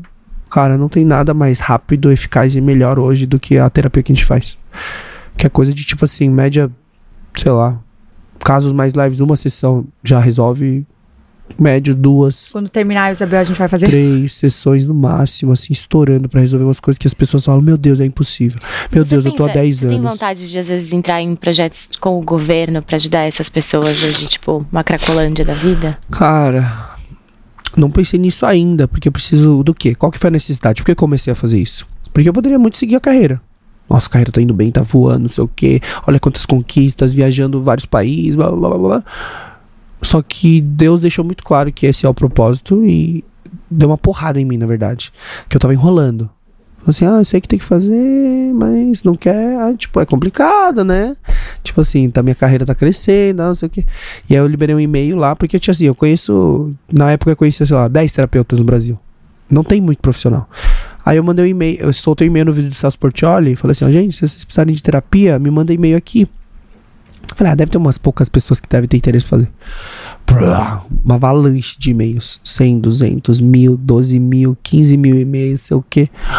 Desde problemas de assim, ai, fobia de sangue, fobia de barato, fobia de agulha, até depressão, ansiedade, síndrome do pânico, tentativa de suicídio. Eu falei, meu Deus do céu, o que que eu fiz? Aí comecei a fritar a cabeça. Não, precisa, peraí, tem uma demanda, tem uma necessidade gigante, peraí, não tem profissional competente. Mas como é que eu faço? Já abri, dei a esperança, já abri uma porta para pessoas, mas não tenho esses profissionais. Eu tenho alguns poucos amigos que eu confio. Se eu indicar gente que eu não conheço, perde a credibilidade, talvez não dê resultado. Aí não sei o que. Mano, conflito, conflito, conflito, conflito. E aí fiquei enrolando. Aí respondi e-mail, contratei uma pessoa pra responder e-mail, mas os dois respondiam, não dava conta, chegava mais, mais, mais, mais. Até que chegou um e-mail de uma mãe e falou assim: Olha, minha filha de 22 anos, ela tentou suicídio sete vezes. Eu preciso de, de um terapeuta, não sei o que. E foi só essa mensagem. Aí, depois de um tempo, assim, eu vi esse e-mail. Por não sei o que aconteceu, que eu vi esse e-mail, eu mesmo abri, eu falei assim, respondi, ó, mas eu me fala de onde você é pra eu te indicar o mais próximo. Tinha poucos espalhados pelo Brasil, não sei nem se tinha próximo dela. Mas tinha que indicar alguém. E aí eu respondi isso depois de, eu não sei se dias, não sei, porque, mano, era muito e-mail, era um e-mail chegando em cima do outro. E aí. ah, ah, e aí, eu lembro quando ela respondeu de volta, eu tava voltando de uma palestra, tava no avião, no fundo. Tinha 10 pessoas no avião, voltando assim, pôr do sol. Que eu lembro muito bem, né? Porque o impacto emocional faz você gravar as memórias de forma mais fixa. Aí eu recebi o e-mail dela, abri o e-mail, tava sentado na janela da poltrona 30. Ela falou assim: obrigado pela resposta, mas é tarde demais. Aí, tipo. Nossa, nem terminei de ler o e-mail, eu já comecei a chorar, chorar, chorar. Falei, meu Deus do céu. Aí Deus falou claramente assim: ó, enquanto você não viver teu propósito e fazer o que você foi chamado pra fazer, tem gente morrendo. Eu falei, nossa, meu Deus do céu. Eu falei, Jesus Cristo. Eu falei, tô enrolando, tô enrolando. Beleza, eu botei uma data na agenda. Falei assim, ó, vou começar em março de 2019. Vou começar, não passa dessa data, pode estar explodindo o mundo. Vai começar. Aí comecei uma empresa, um instituto.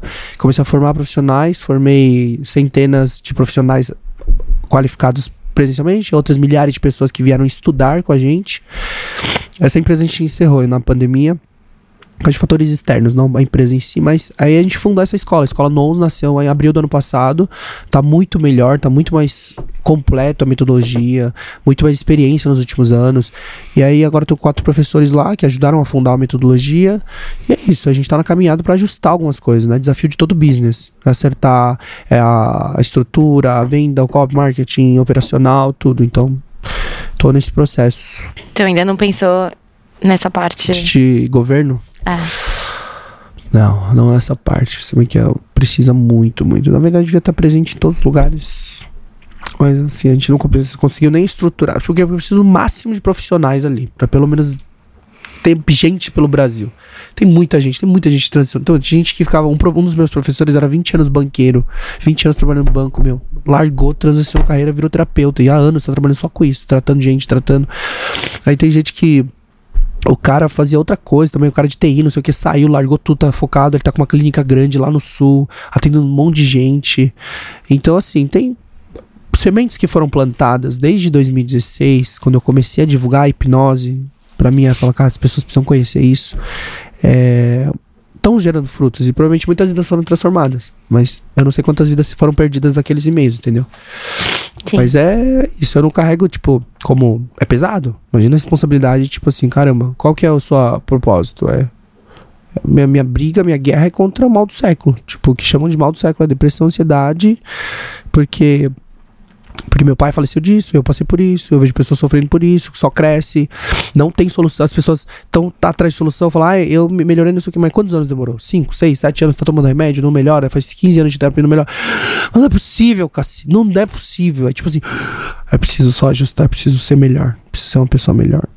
Preciso ter estratégia, preciso ter crescimento, preciso achar as pessoas certas. Nossa, sério. Complexo, a vida de empreendedor e é até acertar, ajustar. Mas é aquilo que eu falei, é fazer até dar certo. A maioria das pessoas, elas não falham, elas desistem. Vamos lá, Sim. vamos entrar as nossas perguntas, né, Bel? Sim, eu tenho nossa. várias curiosidades, que o, o Pyong, ele é bom de conversa, né? Ele entrou, ele prende a gente. E, obviamente, você falou várias coisas que a gente não conhecia aqui.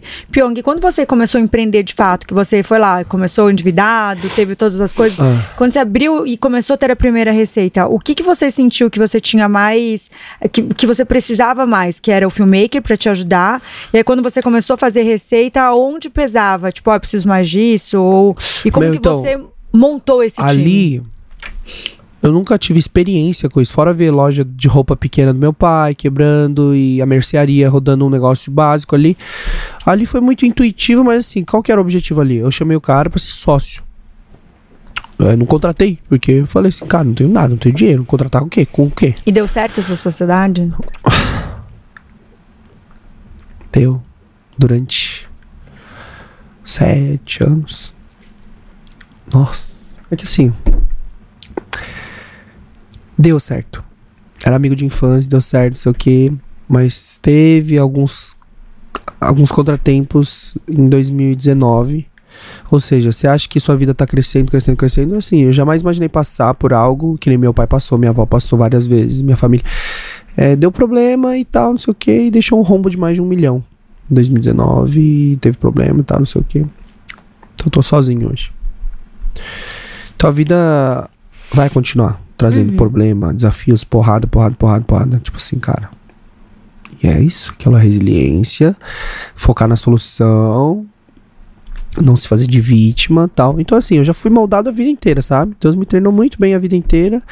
Mas eu falei assim, nossa, mas jamais imaginei que ia ser tão puxado e pesado que ia vir porrada assim, nós ia uma atrás da outra, sabe? Mas falou assim, nossa, velho, sério mesmo, já passei por tudo isso, preciso passar. Mas assim, é, é isso, é, acho que é um treinamento, assim, de Deus pra preparar, porque, ó, tá precisando disso, disso, dessa habilidade, isso, aquilo. Mas eu não abro isso, isso aqui é uma coisa, tipo assim, que quando eu faço entrevista, eu, eu termino meu ciclo sempre de contar 2000 e... Big Brother Reality. Entendeu? Dali pra frente, tipo assim, foi punk. Aí você fala assim, dos 30 anos da sua vida, qual foi o ano mais desafiador de todos? Assim, pessoalmente falando. Ano passado. O ciclo dos últimos três anos foram muito Calma que a gente tem perguntinhas É. até aí, vai lá. A gente tem até um quadro surpresa. A gente tem um quadro surpresa. Eu, tenho, ah, eu queria até complementar. É a vez de eu fazer mágica. É, Pyong, esse é um quadro que a gente tem aqui que você mesmo faz as perguntas pra você. É uma Ah. perguntinha só, você tira, lê pra você e responde. adorei. Não tá vale pegando igual transformar ela, hein? Com a sua mágica. Agora eu vou ler. Oi, Pyong, você é legal? Sou legal.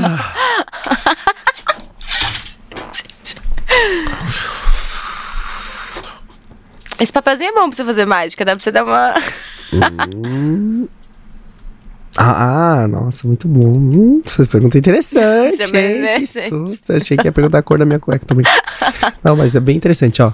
Dica para escolher o nicho é, para empreender. Como você optou por este caminho? Olha, Olha. Se falar qual- foi o empreendimento? Foi a tua carreira? Também. Mas é o quê? No fim das contas, o CNPJ é o quê? É uma produtora de conteúdo. Uma produtora de conteúdo, de publicidade, propaganda. Então, assim, é, isso foi por uma questão de. Assim, ter, não é sorte, cara, mas uma escolha e persistência de saber o que, que eu amo, o que, que é minha vocação. Então, assim, quando você. Pra você escolher, você está perdido, assim. Você tá, ah, não sei o que fazer na minha vida, não sei o que fazer, não sei o que fazer. Então, assim, começa a estudar e tenha referências. Não é estudar pra aprender, mas começa a ver o mercado. Tipo, ver, caramba, o que, que existe? Enquanto você não tiver referência, você nem sabe. Você acha que a vida é abrir uma farmácia, uma padaria e uma doceria. Enquanto você, sua cabeça tá naquela bolha assim. Aí você vai expandindo. Ah, existe carreira de advogado. Ah, médico. Ah, engenheiro. Ah, não sei o quê. Não, mas vamos olhar para o empreendedorismo. Ah, pode ser uma loja física, pode vender produto, pode vender serviço. Ah, pode ter franquias. Ah, ah, pode ser startup. Ah, pode ter um aplicativo. Nossa, o custo é menor. Não sei o quê. Então, assim, se você não tiver referência, você provavelmente vai fazer uma boa escolha. Então, tem referências e, e saiba o que está acontecendo no mundo. Segundo ponto, todos mundo nasce, ou não é que nasce, mas todo mundo tem alguma vocação ou tipo uma tendência a gostar e se apaixonar e ter uma habilidade, né? A gente fala muito sobre esse negócio de propósito hoje em dia e até os judeus eles falam que o triângulo da prosperidade é a saúde financeira, saúde mental e emocional, ou saúde mental e física e debaixo do triângulo é o propósito em si, quando a pessoa sabe é, para que vive, por que acorda todos os dias. E parece muito clichê, né? Muitos empresários, tem alguns que falam, outros nem tanto, outros falam assim, não, a vida real não é assim, mas tem outros que falam, meu, faz o que, faz o que você ama, sabe? Você ama- a vida é uma só, é curto o tempo pra você se estressar e tá reclamando 5, 6 dias da semana. Eu escolhi fazer o que eu amo, mesmo ferrado e endividado. Hoje o seu business principal é a parte de hipnose. E as Da a escola. A escola. A mente humana e saúde mental no geral. Porque a hipnose é uma das coisas que a gente agrega, só que a hipnose foi o grande diferencial. É o nosso grande diferencial. Que é um conhecimento que abandonaram. Deixaram assim no mundo. E hoje você aplica elas nas empresas também? A gente não tá focado, a gente tem projeto pra B2B, mas a gente não aplica, não fez nada desenhado. Por quê? Porque eu falei, cara, eu preciso de profissionais formados. Aí eu tô focando em profissionais formados pra poder, seja abrir uma clínica, franquia de clínicas de saúde mental. Então, assim, tem passo a passo, né? Em todos os negócios. Agora, tô na parte de educação. Formou, não sei o que, começar a formatar uma clínica, validar, abrir outra, depois transformar em franquia para os próprios alunos. Então, assim, é um. Estamos fazendo. Mas, cara, eu escolheria o que a pessoa tem, tipo, uma certa habilidade pra fazer, sabe? Que ela vê facilidade e prazer de fazer aquilo. Apesar de falar assim, ah, mas a realidade não é. essa." A minha realidade também não era. Oxe. Uma pessoa se vitimizar e dar desculpa, isso, aquilo, velho, nunca vai resolver nada na vida. Uma coisa que eu aprendi é assim, seja protagonista. O que quiser protagonista? Mano, você é responsável pela tua vida, pela tua família, ninguém vai fazer nada por você, ninguém deve nada pra você. Nasceu pobre, vou morrer pobre. Mas não, o- é, a culpa é sua. A culpa não é sua se você nasceu pobre ou humilde. Ah, mas se você morrer pobre, humilde, a culpa é, porque, cara, se você tiver uma dor forte ou, uma- ou um sonho forte, cara, você vai dar um jeito. Sempre tem solução. Enquanto estiver acordando vivo, você tem solução pra fazer as coisas. Então, ser protagonista e escolher. Decidir o que você quer fazer. O sonho é ser médico. Eu quero salvar vidas. Isso me inspirou porque minha mãe foi salva por um médico. Cara, é sangue nos olhos e fazer até acontecer. Ah, não tenho dinheiro, não sei o que, cara. Eu conheço, tipo assim, casal, uma amiga lá que eu entrevistei no podcast. Ela vendeu a empresa por 1,1 bi. Ela teve, tipo, sei lá, tinha oito, nove irmãos, dormiam no chão, do lado do banheiro. Ela estudava o que podia no ônibus, ela ficava dentro do ônibus estudando de lá pra cá. Não sei. Cara, tem muita gente assim, sabe? É só você se inspirar e você entender que realmente não tem segredo assim, tipo, ah, mas é para os outros, isso não é pra mim. Não, é só, não, vou fazer até dar certo. Vou fazer, vou pesquisar, vou pesquisar, vou até... E hoje com a internet, velho, é muito fácil. Assim, fácil, entre aspas, mas é muito simples. Porque, cara, as pessoas não fazem o básico. Tipo assim, eu tô ferrado. Então, eu quero ficar rico. Vai Se no você não Google. perguntar, eu vou ficar fazendo as minhas É que eu perguntas tô ouvindo aqui, tá que eu tô encantada. que a gente leu que o seu filho faz duas, é, dois colégios e Não, ele fazia. coreano. coreano. Ele fazia. Fazia. Aí a, a rotina tava muito puxada, porque um era muito longe do outro. Aí a gente optou só pela americana, do método Montessori, e agora. Aí agora tá focado no coreano. Mas é que a gente viu também que você tá meio que programando Sim. o, o cérebro dele. Ah, Eu respondi a pergunta? Respondeu. Respondeu. Só. Muito obrigada.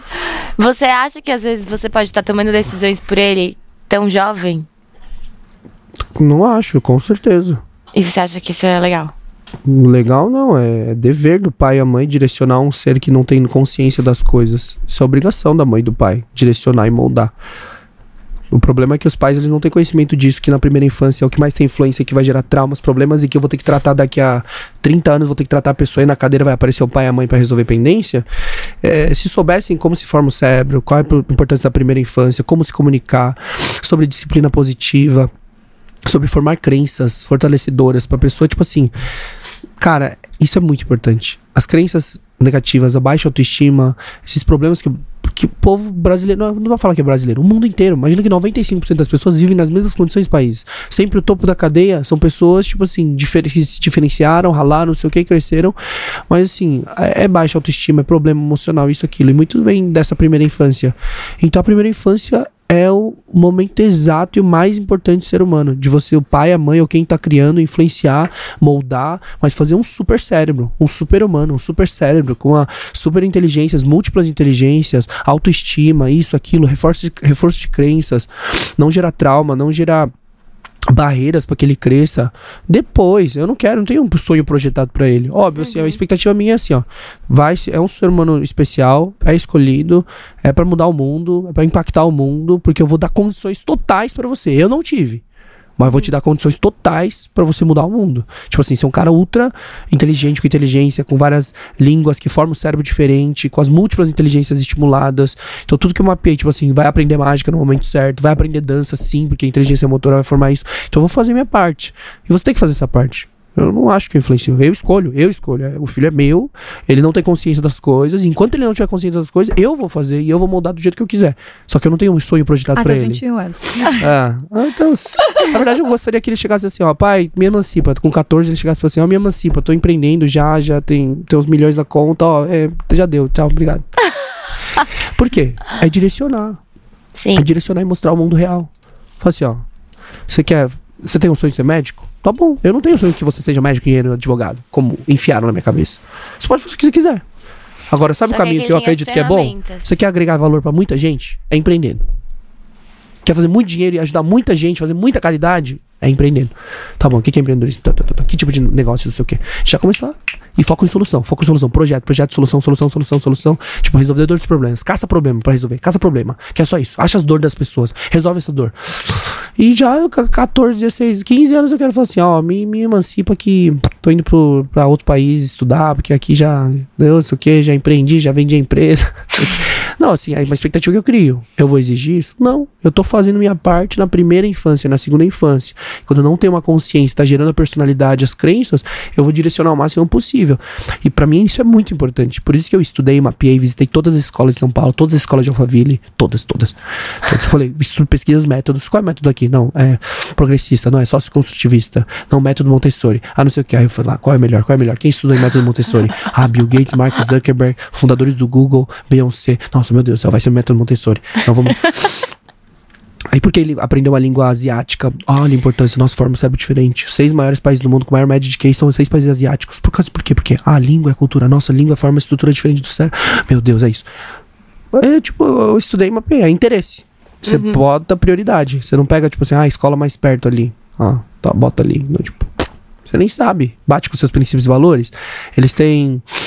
É, tem várias escolas aí que estão ensinando coisinhas desde cedo Uhum. não condizem com meus princípios e valores e que não é a fase pra ensinar essas coisas. Entendeu? Entendi. Sim. E aí eu eu- até vou aí- fazer um post, tá? Você que é uma pessoa pública há muito tempo, né? Desde o Silvio Santos. É, não era lida- público, era só um Ah, mágico público, desconhecido, vai, assim. que teoricamente te- já começou uma carreira, né? É. E mágico chama muita atenção. Muita É. Depois ele vai fazer mais cinco aqui mágicas pra gente. Pyong. Fora quando você saiu ainda mais em, em lugares tipo Big Brother, que Ah. deu muito mais visibilidade, é, como que você que, que tá em Instagram, tá em YouTube, como que você lida com o cancelamento? Ah, Que houveram algumas coisas suas, principalmente. É, tipo, que saíram eu algumas falar, coisas eu de cancelamento de. eu internamente. É. Não, primeiro que assim, virou essa várzea, né? Depois de uma época assim, começou essa cultura de não sei o que, não sei o que, as pessoas precisam e se expressam, nem sabem. O ponto é que as pessoas não sabem o que é verdade o que é mentira. Saiu ali, ela se informa. Mano, o povo se informa por portal de fofoca hoje em dia. Ela fala, meu Deus do céu, a gente tá perdido. Aí você, quando você se informa e vê notícias, títulos e subtítulo. A pessoa só lê título e subtítulo. Aí você vê a portal, aí o portal tem viés. Aí você vê os outros portais tem viés. Aí você fala assim, meu Deus do céu, cara, o povo é muito alienado e não tem pensamento crítico analítico. E tudo bem. Agora, ah, aconteceu, tal, não sei o quê. Primeiro saiu um boato, né? Do que. Do que, ah, traiu a esposa no Ilha Record, não sei o quê. Aí o estrago, fofoca, replica, fala, mete o pau. Aí chega no episódio, aí eles veem, ih, não foi. Tipo, não teve nada. Não teve nada disso, não sei o quê. Que é o que eu Mas já tinha já vendeu a, posicionado. a, a, Mas você acha que eles matéria. fazem a. Não, porque eu não quero saber, só quero ver o circo explodindo. E tudo bem, só que como eu lido? Não lido, porque eu não preciso, eu só, tipo assim, vivo minha vida. É isso que eu ia perguntar, como que você faz essa, No começo, você gerencia essa crise dentro, eu não sabe? gerencio, eu só fiquei, tipo, quieto. Falei assim, ah, eu vou deixar o povo falar, porque eu tô focado em cuidar do meu filho. Aí eu tô, cuida tô focado em cuidar do meu filho, tô focado em cuidar. Tem uma pandemia rolando, vamos focar aqui, porque que a opinião das pessoas, ela não importa e não influencia em nada na minha vida. O medo das críticas que faz o que muita gente trave, isso é uma coisa que eu já passei, já morreu isso aí. Quando eu comecei na internet em 2014, 2013, eu ficava revoltado. Eu era um adolescente, primeira vez que eu tava exposto, com a exposição de comentários. Aí tinha gente que xingava assim, ó, tipo, eu postava vídeo, é, pouca audiência, aí o comentário assim, ó, japonês filho da puta. Assim, tipo, que conteúdo de merda.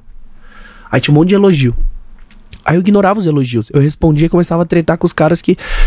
Só que ali eu era mais jovem, era a primeira vez na internet. Depois de 2014, ali eu tive um insight muito importante. Não porque eu li em algum lugar, mas falei assim, cara. Mano, olha minha vida, preciso, olha o que eu passei.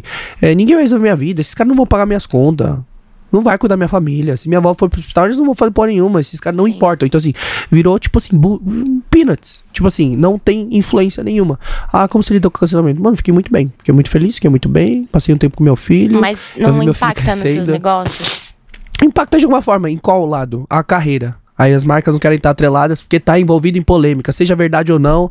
Ah, a gente tem que ceder, pressão do público. E o público é assim, é esse é o mini poder que surgiu. É uma falsa percepção de poder que surgiu, né? A pessoa precisa se expressar. Porque eu falo assim, cara, as pessoas, a maioria das pessoas, elas tá reclamando da vida que tem. Ela tem 24 horas. Aí eu vejo uns posts, mano, a galera discutindo, debatendo, que ela precisa opinar. Ela precisa ter like no comentário. Aí quando ela, a pessoa contraria o outro responde, ela volta pra responder. Eu falei, caraca, velho, sua vida deve estar muito boa e sobrando tempo, porque, mano, a galera fica lá. Pessoal, precisa destilar ódio. Não, porque eu tô certo. Aí tô Não, as certo é o quê? às vezes, Aí eu tô certo é o quê? coisas que não É tem nada a ego. ver com não tem ela. nada a ver. O cara só que- quer assim, ó. Minha opinião tá certa, eu estudei sobre isso. Aí o outro vem e fala assim: não, não tem nada a ver, não sei o que, não sei o que. Mano, é, é discussão entre os próprios cristãos, é discurso de direita, é esquerdista, é direita contra esquerda, é homem contra mulher, é feminismo, é mais. Não sei o que. Tá uma zona. Pi, até vou fazer eu íntima, Pi. Só que qual que é o negócio? Como eu lidei? E como afeta os negócios? Afeta só nessa publicidade. Ou seja, É isso que eu ia perguntar também, essa Ainda parte bem do- que- perguntaram pra você que eu migrei. parte... Eu tentando soltar garela também. fala, fala. Quando eles falaram também sobre assédio, também teve alguma revolução perto de Teve. você? Teve tipo assim, eu saí, eu falei assim, tá, vamos ver a zona que foi tudo, tal, não sei o que. Não, mas manteve ali, ali foi o pior, foi menos pior. Acho que o pior de todos foi depois na Ilha Record. Ali foi tipo assim, ah, vê filmagem, não sei o que. Aí você vê a imagem do outro ângulo, mentira, mentira. Aí uma imagem, um print. Aí você vê o vídeo, mentira. Assim, ah, tá bom, tanto que não deu nada. Porque se fosse de fato, continuaria ali. Dali, assunto morreu. Por quê? As torcidas contrárias, que não estão torcendo pra você, elas criam o máximo possível de contexto. Uma pausa. Tá. É, não quis soltar agora. É, eles criam contextos fora, é print, é isso, é, é- é frase fora de contexto, por quê? Porque é uma guerra, é uma guerra, virou torcida de futebol, é uma guerra, assim, tipo, tem que tirar, tem que criar, tem que criar uma reputação, isso, aquilo. Eu exagerei na bebida, óbvio. Era óbvio que eu não te- deveria ter bebido, mas uma grande lição pra mim, porque meu pai faleceu por causa de álcool, não foi a depressão, a depressão levou pro cigarro, álcool, não sei o que, meu tio também bebeu bastante, sempre be- bebe, e, e eu achava que, tipo assim, ah, não tem problema com álcool, porque eu, eu só bebo uma vez por mês. Mas, tipo, várias vezes eu, uma vez por mês, eu arregaçava, tipo, de um jeito, tipo assim, poderia ter morrido, sei lá. As pessoas me alertavam, eu não ouvia. Aí a gente vai tendo esse, essa auto-reflexão, autoconhecimento, e fala assim, cara, mas realmente faz mal. Aí eu parei durante um tempão, comecei a refletir, controlar tal. Mas é isso. Eu acho que pra mim, assim, todas as lições e experiências que eu tive ali, acho que meu, meu maior erro ali foi ter bebido. E teve uma festa, dos 60 dias que eu fiz dentro da casa, por causa, de, por causa desse erro, me custou muito caro o jogo em si, dentro do jogo. É, teve conflito no casamento e tudo, mas aí tem um pré.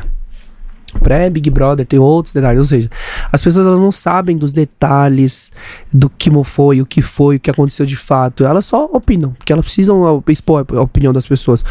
Então tem toda uma história pré antes daquilo acontecer.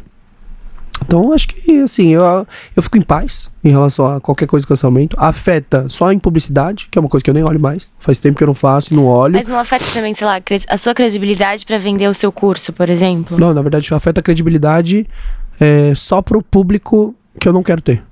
Tá. Por quê? É o público sem pensamento crítico. É o Por quê? Porque eles não analisam as coisas, não tem profundidade. É é uma verdade absoluta. Viu em pá- página de fofoca, viu em notícia, esses portais duvidosos, e é, é uma verdade absoluta. Eles não questionam, não vão atrás. Eles não querem saber se fulano é MC, cancelado vai se matar, se não vai, se os que. Mano, os caras só. É puro ódio. Aí eu, quero o que, que eu sinto por essas pessoas? Dó. Que é. tá- drena a saúde mental, estressa à toa, com coisa que não vai influenciar na vida dele, ninguém vai pagar as contas dele, ninguém vai cuidar do filho dele, ninguém vai cuidar da mãe, do pai dele. Tipo assim, é uma puta perda de tempo que eu já desliguei faz tempo isso, entendeu? Eu assim, pergunto, sabe por quê? Porque hoje em dia muita gente usa a, a- o empreendedorismo, né, ou o, o Instagram pessoal, qualquer que seja, de qualquer plataforma que seja, o pessoal linkando com- muito com a parte empresarial. E tem muita gente que não gosta de abrir a parte, né, o Instagram, Pessoal. a vida pessoal, por- porque às vezes tem medo de ser cancelado, né?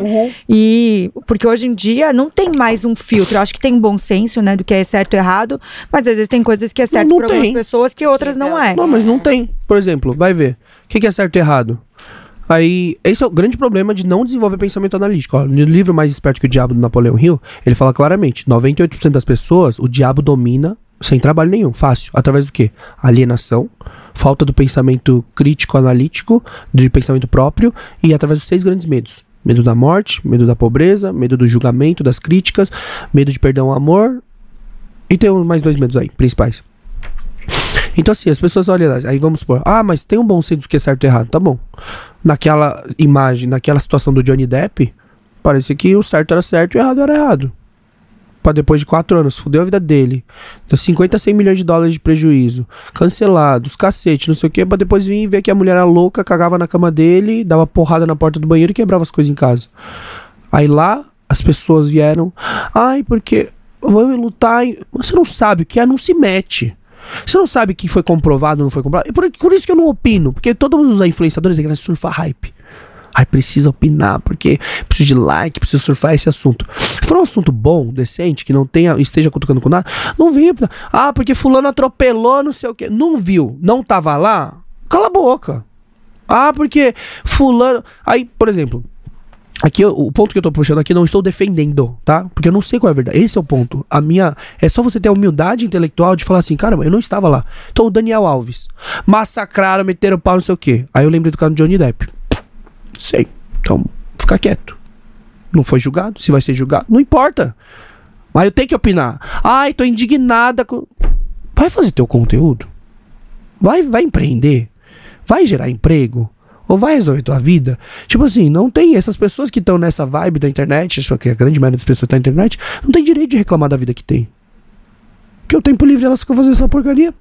Saúde mental também é isso. Inteligência emocional é não fazer esse tipo de merda. Eu acho que no caso do Daniel Alves, é, ele, ele, ele. Independente, eu tô puxando o assunto é assim, ó. Eu não estava lá. Não saiu sentença. Eu nem opino e nem falo disso, porque eu não vou influenciar na vida dele e ele não vai influenciar na minha vida. Então o ponto é, o que, que você tá focado, sua energia, seu tempo? As mesmas 24 horas que você tem, que o Bill Gates tem, que o presidente tem, que não sei o quê. Mano, é, é o quê? É o teu propósito, é fazer dinheiro, é cuidar da tua família, cuidar da sua vida, entende? Por isso que você vai ver, ver todos os assuntos de hype de todos os últimos anos. Eu, eu não surfo e não surfei nenhum. Que eu não preciso. Quando eu olho e falo assim, uma coisa é opinar. Ah, o filme novo do, do Dragon Ball é uma bosta. Tá bom? Agora vem um caso de cancelamento. Não, porque foi racismo, não foi. Porque foi machismo, não foi. Porque foi, foi abu- abuso. Da, da, da. Você não sabe, você não sabe. É a mesma coisa, é só você ver pessoas que o Johnny Depp, velho, o caso do Johnny Depp é o melhor exemplo. Fudeu quatro anos da vida dele. Fudeu com a saúde mental do cara, fudeu com o financeiro do cara, fudeu com a amizades do cara, fudeu a influência do cara, fudeu não sei o que. Pra depois você ver que, cara, provas, áudios, isso, aquilo, e julgar contra. Ela foi processada, não tinha dinheiro pra pagar. Tipo assim, pra mostrar que, mano, ela é louca, cagava na cama dele. Ele falava assim no áudio: Não, vamos se afastar e se acalma. Não, ela queria partir pra porrada. Bater na porta, abrir, abre, abre, vamos pra porrada, isso aqui, quebra as coisas de casa. O negócio, eu não. Qual é a mentalidade pra mim? Tipo assim, enquanto você não consegue descobrir a verdade de fato, para de acreditar em portal, página de fofoca, porque você é ultra.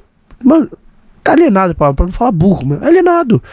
Só porque tá lá, tipo assim, ah, não sei o quê. Ah, mas tem vídeo, não sei o quê. Você tem todos os vídeos, tipo, de todos os ângulos. Ou. Você não sabe, não se mete. Não se mete, não fica compartilhando, porque você não sabe se é verdade, se não é, não vai mudar nada na sua vida. Mas você Essa isso é necessidade uma- das pessoas. O fato de necessidade. você ser uma pessoa pública com 7 milhões de Ah. pessoas, você acaba aceitando ter esse lado da sua vida exposto. Não, mas eu não tenho problema de ter minha vida exposta. É uma escolha que eu fiz. É uma escolha Uhum. que eu fiz lá atrás. Falei, nossa, é isso que eu quero. E tá bom. Sim. Entende? Então, tipo assim, pra mim tá ok. Agora, o que eu falo é questão de. Dessas pessoas, tipo, você falou do cancelamento, as pessoas têm medo de cancelamento, de expor. Aí é uma escolha da pessoa. Aí você tem que saber que se você vai. é, tem um empreendedor, empresário que nunca ninguém sabe, não sabe nem o rosto. Fatura milhões, milhões, bilhões e ninguém sabe o rosto. A escolha é dele, expõe, ele empreendeu. Tal. Agora, se uma pessoa quer, não, é que tem que virar autoridade pra ter seguidor, pra converter em venda, não sei o que. Aí beleza, é uma escolha.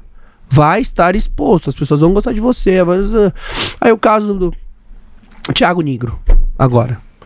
Ah, porque tá exposto. O cara não fala da vida pessoal dele, não falava muito tal. O negócio é finanças, finanças, finanças, finanças, finanças, mas tá exposto. Tá exposto a qualquer coisa. O povo tá atrás. Tem uma credibilidade, tem co- cobrando, não sei o quê. E beleza. Agora, ah, mas foi, porque fulano trai. Eu não sei. Ah, mas é de mentira. Não sei. Ah, é mar... Mano, você, ninguém tem como afirmar nada. O cara tá vivendo a vida dele, tá não sei o quê. Mas é o que você falou. O cara, ele escolheu a exposição. Vendeu o escritório dele falou: não, vou fazer um canal chamado Primo Rico, tal, não sei o quê. Aí existem que todas as nossas escolhas geram consequências, boas e ruins. Tem o bônus e o ônus. E hoje em dia é isso, estar exposto na internet. Por exemplo, essas meninas. É, das meninas que. As três meninas que fizeram. Falando, zombando da, da, da colega de dela. 40 anos. Uhum. Aí vamos lá. Aí todo mundo revoltado. Aí os artistas postam, não sei o que, não sei o que. E, não importa se pegarem na rua e matarem as três meninas. Se fuzilarem. Não, não tem problema. eh, Não, não é de compreensão. Ah, os adultos lá, os artistas, ou qualquer pessoa opinando na internet, nunca foi adolescente. Nunca errou. Cara, é tipo assim, é massacra mesmo. E se na rua matarem os três, tudo bem. Tipo assim, cara. Nossa, que erro tal, mas todo mundo erra e ponto. Quem não tem essa compreensão, tipo assim, que fale, que erro tal, tomara que alguém pegue e ensine. Mas não, todo mundo precisa opinar. Nossa, meu Deus, tomara que seja expulsas.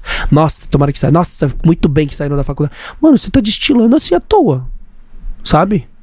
A percepção do tipo, caramba, aconteceu um negócio tal, não sei o quê. Tanto que elas não são expostas.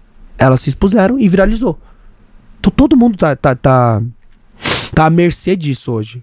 Mesmo que você não seja exposto, você tá no meio de uma balada e tem uma celu- um celular ali no canto e filmando uma porcaria que você fez, você não é exposto, não é público, mas viralizou. É que as pessoas julgam o tempo inteiro, né? É, mas isso, esse é o ponto. E hoje em dia, com a comunicação, a- as coisas tomaram uma proporção muito mais aberta. Então, a partir do momento, eu corro tá, o, sempre o- o- os jogadores e também os, o, o- é o que ele falou agora. Tem pessoas que não sabem que estão sendo filmadas quando elas são filmadas. Até não sei como isso juridicamente falando é, né? Se a pessoa não foi filmada e acontece alguma coisa de viralizar, porque às vezes a pessoa nem, é, nem tem internet, né? Pra saber a Sim. proporção que vira. Então, Mas o nosso ponto aqui, né, falando de empreendedorismo e cancelamento, é como hoje em dia a gente está na parte de tecnologia e você nasceu da televisão e migrou para a internet, Aham. né, e tem essa força, por mais que hoje você tá em 499 mil reais, Se brincadeira. quiser mais água, você Tem me esses fala, tá? dois mundos que a gente, a gente quer entender. Como assim? É um business, né? É um business é um hoje. business. Várias coisas que empreende em volta do que você criou. E como que você lida com isso? Porque tem muita gente que tem medo de exposição, ou não quer se expor, ou não tem opinião, prefere não, não, não opinar também, né? Porque Existem vários formatos. Às vezes tem muita gente que Existem não dá vários, mais Mas aí opinião, às vezes até pra não se incomodar de alguma coisa, né? Mas, Tipo, mas, é, mas é isso, assim, tipo, é uma questão de é, escolhas. Quer ser formador de opinião e opinar todos os assuntos e meter o pau e falar? Faz. Vai ter consequências. Quer viver tua vida, empreender e cuidar do que é importante pra você? Fica de boa. Fala do teu conteúdo, vai ensinar sobre marketing, ensina sobre marketing, vai falar sobre moda, fala sobre moda. Ponto. Pra, pra quê? Esse é o ponto pra mim. Quando um, um ser chega num, num- num certo ponto de inteligência emocional ou maturidade espiritual, não sei o que, você fala assim, caramba, julgando as outras pessoas, falando, opinando, coisa que eu não sei, não tenho certeza. Esse é um ponto importante. As pessoas não têm hoje muitas vezes certeza do que tá falando. Tá se baseando no quê? Viu isso, viu aquilo. E aí, vai até em vendas, né, na internet. Hoje em dia tem muita gente página que de vende, fofoca. Coisa que nunca vendeu. Ah, é. faz dinheiro, fa... ai, nossa, Ah. vou vender curso de não sei o É. quê. A pessoa nunca estudou. Ela falou, resolvi fazer um curso e, e viu Pois um é, dia, mas, ó, às vezes. Você vai ver, em todos os mercados, você fala assim, ah, é que viralizou o quê? Coach. Aí você fala assim, nossa, é muito mal visto por, por parte do público. Tem gente que ama. Porque tem muita gente que queimou Só que assim, isso. é, queimou. Mas qual que é o ponto? É, ah, não, porque poucos coaches são bem-sucedidos de verdade. Mano, é em qualquer área. Quantos youtubers existem? Poucos youtubers são bem-sucedidos, 3, 2, 3% ou menos. Quantos advogados ganham dinheiro de verdade? E não estão ralando, porque tem advogado em cada esquina. 2, 3%. Quantos médicos são bons e se destacam e 2, 3%? Quantos podcasts? 2, 3%? Tem milhares de podcasts. Entende? Então, tipo assim, é uma questão de. E no marketing digital? Vai ter sempre gente muito ruim, que não sabe o que tá falando, não sei o que, mas tem os 2, 3% que se destacam, entendeu? Que fazem coisas boas, conteúdos bons, agrega valor. Mas isso é padrão de qualquer meio. Mágicos. Eu 2, quero, 3%. eu- a gente sempre faz essa pergunta, né? Porque o Power ele é feito para as pessoas se inspirarem em quem passa por aqui para se um dia pensar em ser mágico, né? Toda essa coisa para entrar no, no mood. Para quem tá começando a empreender e gostaria de ser famoso na internet, no YouTube, quais são a- as dicas para que você daria é, que, ah, olha, para dar certo, escolha um conteúdo? Qual, qual que você acha que, que daria mais destaque? Primeiro que não é sustentável se você faz um conteúdo que você não se identifica. Tipo assim, ah, o que tá dando certo agora é dancinha do TikTok. E tipo, de- por dentro não tem nada a ver com você. Por exemplo, eu. Não tem nada a ver comigo. Ah, mas dá audiência, viraliza. Tal. Beleza, é uma escolha tua, mas você vai ter um conflito interno que vai acontecer com você. É escolher o que você de fato quer transmitir. Você tem alguma mensagem, você tem algum talento, você só quer fazer conteúdo. O ponto é escolher o que você vai fazer. Mas qual é a dica agora? É, é entender o, o novo jogo. Os ciclos que se passam. YouTube foi um jogo. Aí depois a Facebook, depois nasceu o Twitch. Aí depois o Instagram é outro jogo. Depois veio o TikTok. Tipo assim, cada ciclo, cada momento, você precisa se adaptar o tempo inteiro. Então precisa estudar e ter referência. Consome e aplica. Consome e aplica. Então é estudar bastante, né? Não o conteúdo que você vai passar, caso você saiba. Ah, é humor e entretenimento. Consistência. Paulada. Consistência. Postar, postar, postar, postar, postar, postar. Até achar. Viralizou um. Por que viralizou? Opa, peraí, o pessoal gosta mais disso. Pega, testa, erra, testa, erra. Porque a vida é isso, empreender é isso. Testar, errar, errar, errar, aprender com os erros, aprender, evolui, evolui, testa, foca na solução, solução, solução, solução. Pô, estourou. Nossa, deu sorte. Sorte é o cacete. Tomou no rabo a vida inteira pra falir tantas empresas, se endividar e depois deu certo. Aí o youtuber lá, vídeo, vídeo. Nossa, velho, com milhões de inscritos. Começou com zero, meu filho. Ah, nossa, 2 milhões no TikTok, cara. Começou com zero. Todo mundo começa com zero na conta, todo mundo começa ou nas dívidas, né? No meu caso, ou começa com zero inscritos no YouTube. Então o ponto é. O conteúdo precisa ser algo alinhado, que você goste e tenha prazer de fazer. Porque não é sustentável. Mano, é porque é chato. Eu odeio criar conteúdo. Hoje em dia, eu não tô trabalho. mais nessa vibe. Dá um trabalho, é um trabalho, é uma Dá empresa, é time. trabalho. Toda hora é edição, é, é- agora tem que fazer rios, tem que fazer divulgação prévia, tem que depois, sabe? Tem é muita coisa. Tem que fazer thumbnail, não sei o quê. Dá pra começar com o MVP em casa sozinho? Grava com o celular, edita no celular rapidinho, faz uma capa no Canva.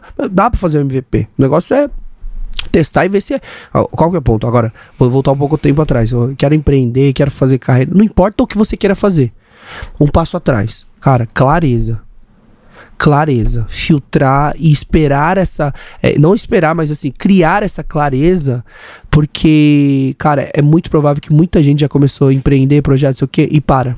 Uhum. Não era aquele caminho, Sim. não era aquilo. Perceber isso rápido e mudar a rota, porque, cara, o tempo é a única coisa que a gente não compra. Todo mundo tem o mesmo tempo, não volta, nunca vai voltar, e você não compra com um bilhão de dólares, você não compra o tempo de volta. Então, assim, é velocidade de execução, teste, erros e aprender com esse erro, pra você ver se tá no caminho certo ou não. Só que, como eu falei, eu tinha clareza do que eu queria. Não tem muitos caminhos que levam a isso, entende? Ou você empreende vira um Elon Musk depois vira essa personalidade pública, ou você, não, mas o meu é artístico. Então tem música, o que dá certo.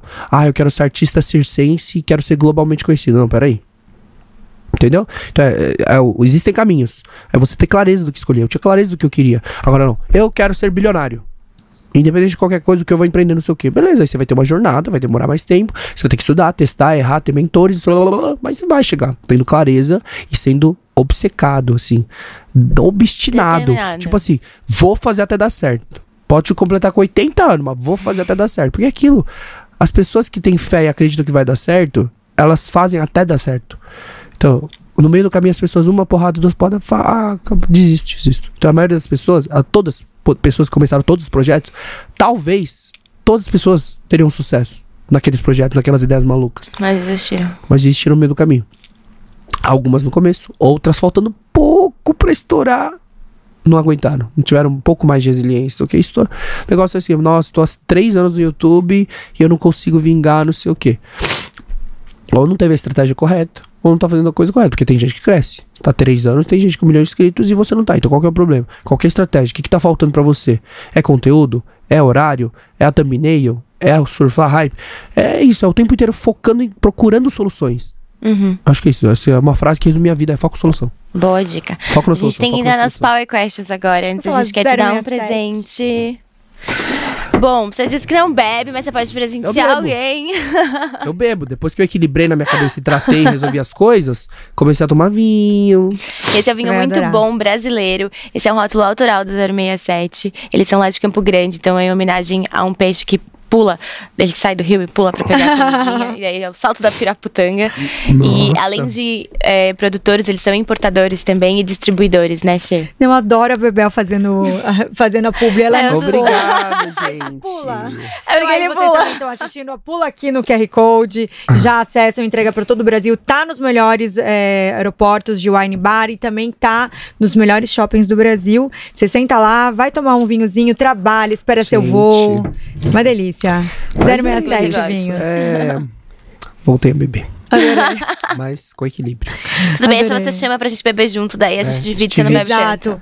É, Pyong, conta depois, você vai adorar, tá? O vinho. Depois você conta pra gente, a gente manda mais vinho pro Tenho Pyong. certeza que vou Eu tenho uma power muito power. Pode começar com sua ele falou. power, então. Pode começar, ela começa a power. Pyong, você tava falando agora no negócio da internet. Como que vocês fazem lançamento, esse esquenta de lançamento? Como que funciona? Quanto tempo antes é o esquenta? Cara, cada um tem uma estratégia específica. Aí tem vários tipos de, por exemplo, marketing. Você tá perguntando mercado de marketing digital, né? É. De produtos e tal. Aí, nesse mercado de produto digital, tem várias estratégias. Tem produto que vai fazer só lançamento, vai fazer X lançamentos por ano. Tem toda uma preparação. Tem gente que prepara 30 dias e consegue lançar. Tem gente que prefere 45 dias. Então, eu tô preparando um agora. A gente decidiu que seriam 40 dias necessários. Mas, velho, tem gente que 20 dias prepara e lança. Fala assim, mano, lançamento de 21 dias, pum. Aí tem um lançamento, uma estratégia, lançamento meteórico, que é o pós-lançamento para fazer potencializar resultado. Aí tem produto perpétuo. Abriu uma vez, não tem lançamento. Abriu, vende todo dia até decidir tirar do ar. Mas quando você faz lançamento, vou dar um exemplo, vou lançar um produto, fala todo dia do produto, no seu caso, ou você lançou ele, daí você de vez em quando fala, tem na estratégia.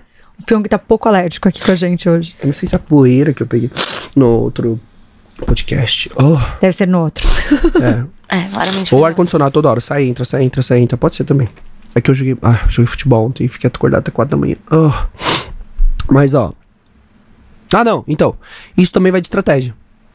Óbvio que repetição, é, conteúdo, gerar valor, isso vai aquecendo, vai trazendo muito mais perto, o que aumenta a chance de conversão de venda. Então é estratégia. E eu não sou muito bom, porque eu perdi costume, perdi o gosto de ficar fazendo, tipo assim, eu faço o básico pra falar assim, oi gente, tô vivo, sabe? Ah, foi uma viagem com meus o bisavós, meus avós e o bisneto dele, os bisavós com o bisneto. Ah, legal, uma viagem posto. Ah, tô em Las Vegas, vou palestrar aqui em inglês, tá? Tô posto. Então assim, não é uma coisa que eu faço Aí quando tem lançamento de algo específico, eu falo, divulgo tal, aí dá uns três dias, quatro, aí. Eu não fico batendo todo dia.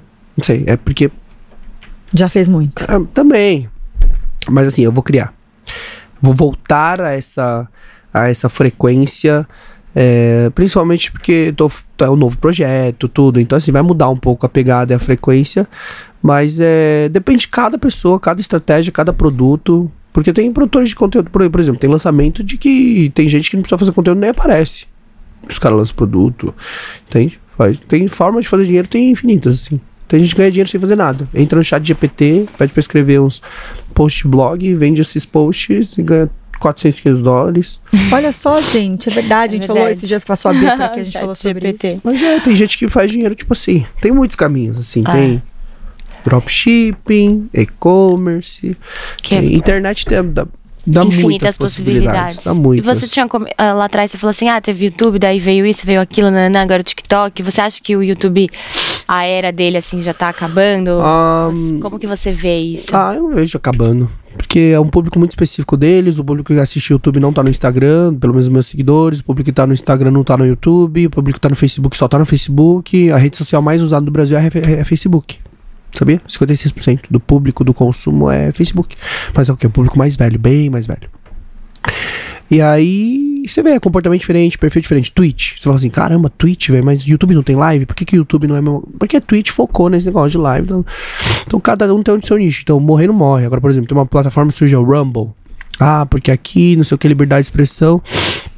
O Brasil tá penando, sei mas Estados Unidos fez IPO, tá crescendo e tal. Agora, o YouTube morrer é uma empresa da Google. Não sei se eles deixariam morrer. É tão grande, tem uma base de dados tão grande. É fácil, é simples já.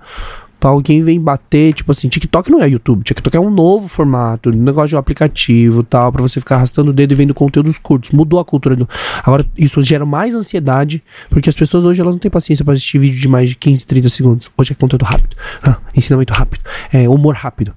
Quero dar risada, ou dopamina, dopamina, dopamina. Já viu o dilema das redes sociais? Conta. Na Netflix? Não. É um- é um documentário, dá uma olhada. Como eles conseguem entender sistema cerebral e traz é, o máximo de atenção. A inteligência artificial faz com que você fique o máximo tempo possível na rede social.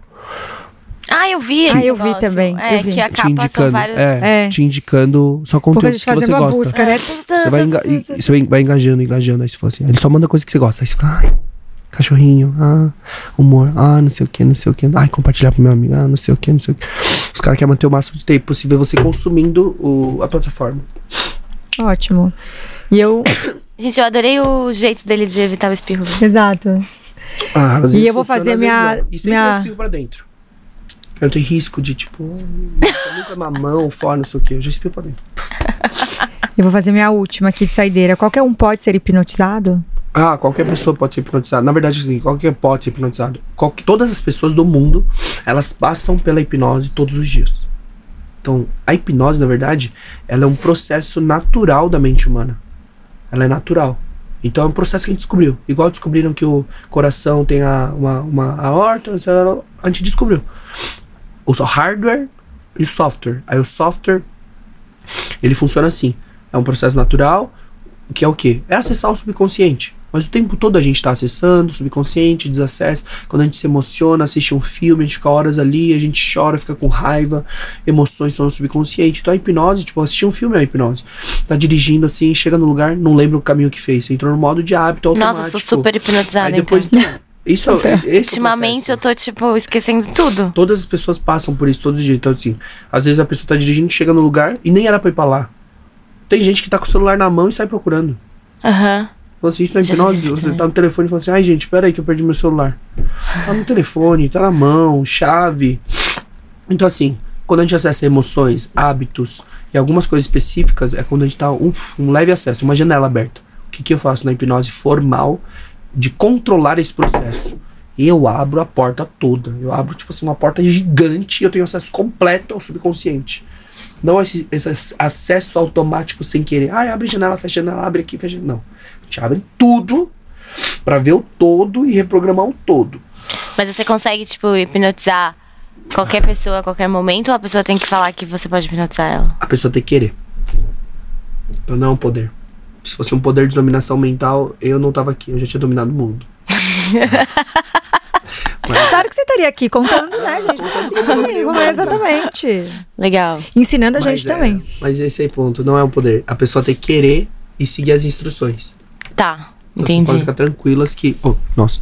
Então vocês podem ficar tranquilos e tranquilas que ninguém nunca vai hipnotizar sem. Que, sem não você querendo e tal. Do jeito que as pessoas imaginam que é, sabe? Como se fosse um poder. Estalou o dedo, a pessoa desmaia. É que os filmes mostram isso, né? Mas porque, Claro. por exemplo, você falou assim, ah, porque quando você tá. Você esquece coisas, você tá abrindo uma janelinha. Só que daí muita gente fala que. Esses, Não, não é que esquece.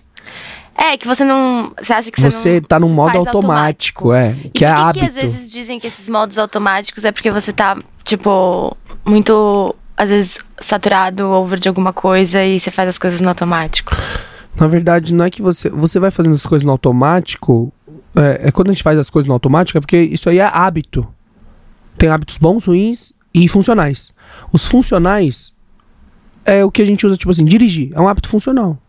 Depois que você aprende, você não fica pensando, ai, preciso pegar na marcha, embreagem, ai, preciso dar certo. Você não fica, você vai lá, Tem gente que não lembra da seta, mas. não, bem. é, tem bastante. Aí vai andando e dirigindo. Ah, amarrar o cadarço do tênis. Você pensa, tipo, não, preciso passar, cruzar, fazer a orelhinha. Não, você só amarra e vai conversando. Abrir uma porta, você fica olhando pra porta e fala assim, cara, como é que abre essa porta? Não é um hábito. Então, assim, é automático. Esse é o automático. É quando acessa os hábitos, a gente Ah, tá, tá. acessando o subconsciente. Então, aí quando fala assim, a pessoa tá no modo automático, ah, porque fica lá. Tá viajando, aquele negócio. quando fala que tá. É que em coreano tem um termo específico, mas quando a pessoa tá viajando, boiando, olhando pro nada, sabe? Uhum. Ou tá fazendo alguma coisa. Desligada. É, tá desligada. É como se desligasse, isso vira um hábito e a cabeça dela tá em outro lugar. Entendeu? Mas a hipnose é isso, é acessar o subconsciente. A gente vai fazer o curso do Pyong, depois a gente Exato. volta aqui pra contar pra vocês. A gente vai hipnotizar todo Olha. mundo. Olha só. Aí, simples, fácil. Qualquer pessoa que quer e segue as instruções consegue, em qualquer lugar e Jesus, hora. eu não posso nem aprender isso, porque eu vou sair hipnotizando. Deixa eu te Deixa eu hipnotizar agora. Ah, Não, mas vicia. Adorei. Isso é ótimo. Adorei. Vicia- Vai viciar durante um tempo, depois você fica com preguiça. Ah, Adorei. Porque é um processo, né? é. chegar, explicar, falar, botar a pessoa em transe, aprofundar. Aí, aí depois, assim, no começo você se empolga, É rápido ou demora? depende das pessoas, depende do meio. Ah, tá. Assim, por exemplo, tem gente que demora 10 minutos, tem gente que demora 15, tem gente que demora 2 horas. Teve artista que, nossa, meu Deus, quase desisti. Mas Que a eu- pessoa tem que se conectar de certa forma, né? a pessoa tem que querer e seguir as instruções.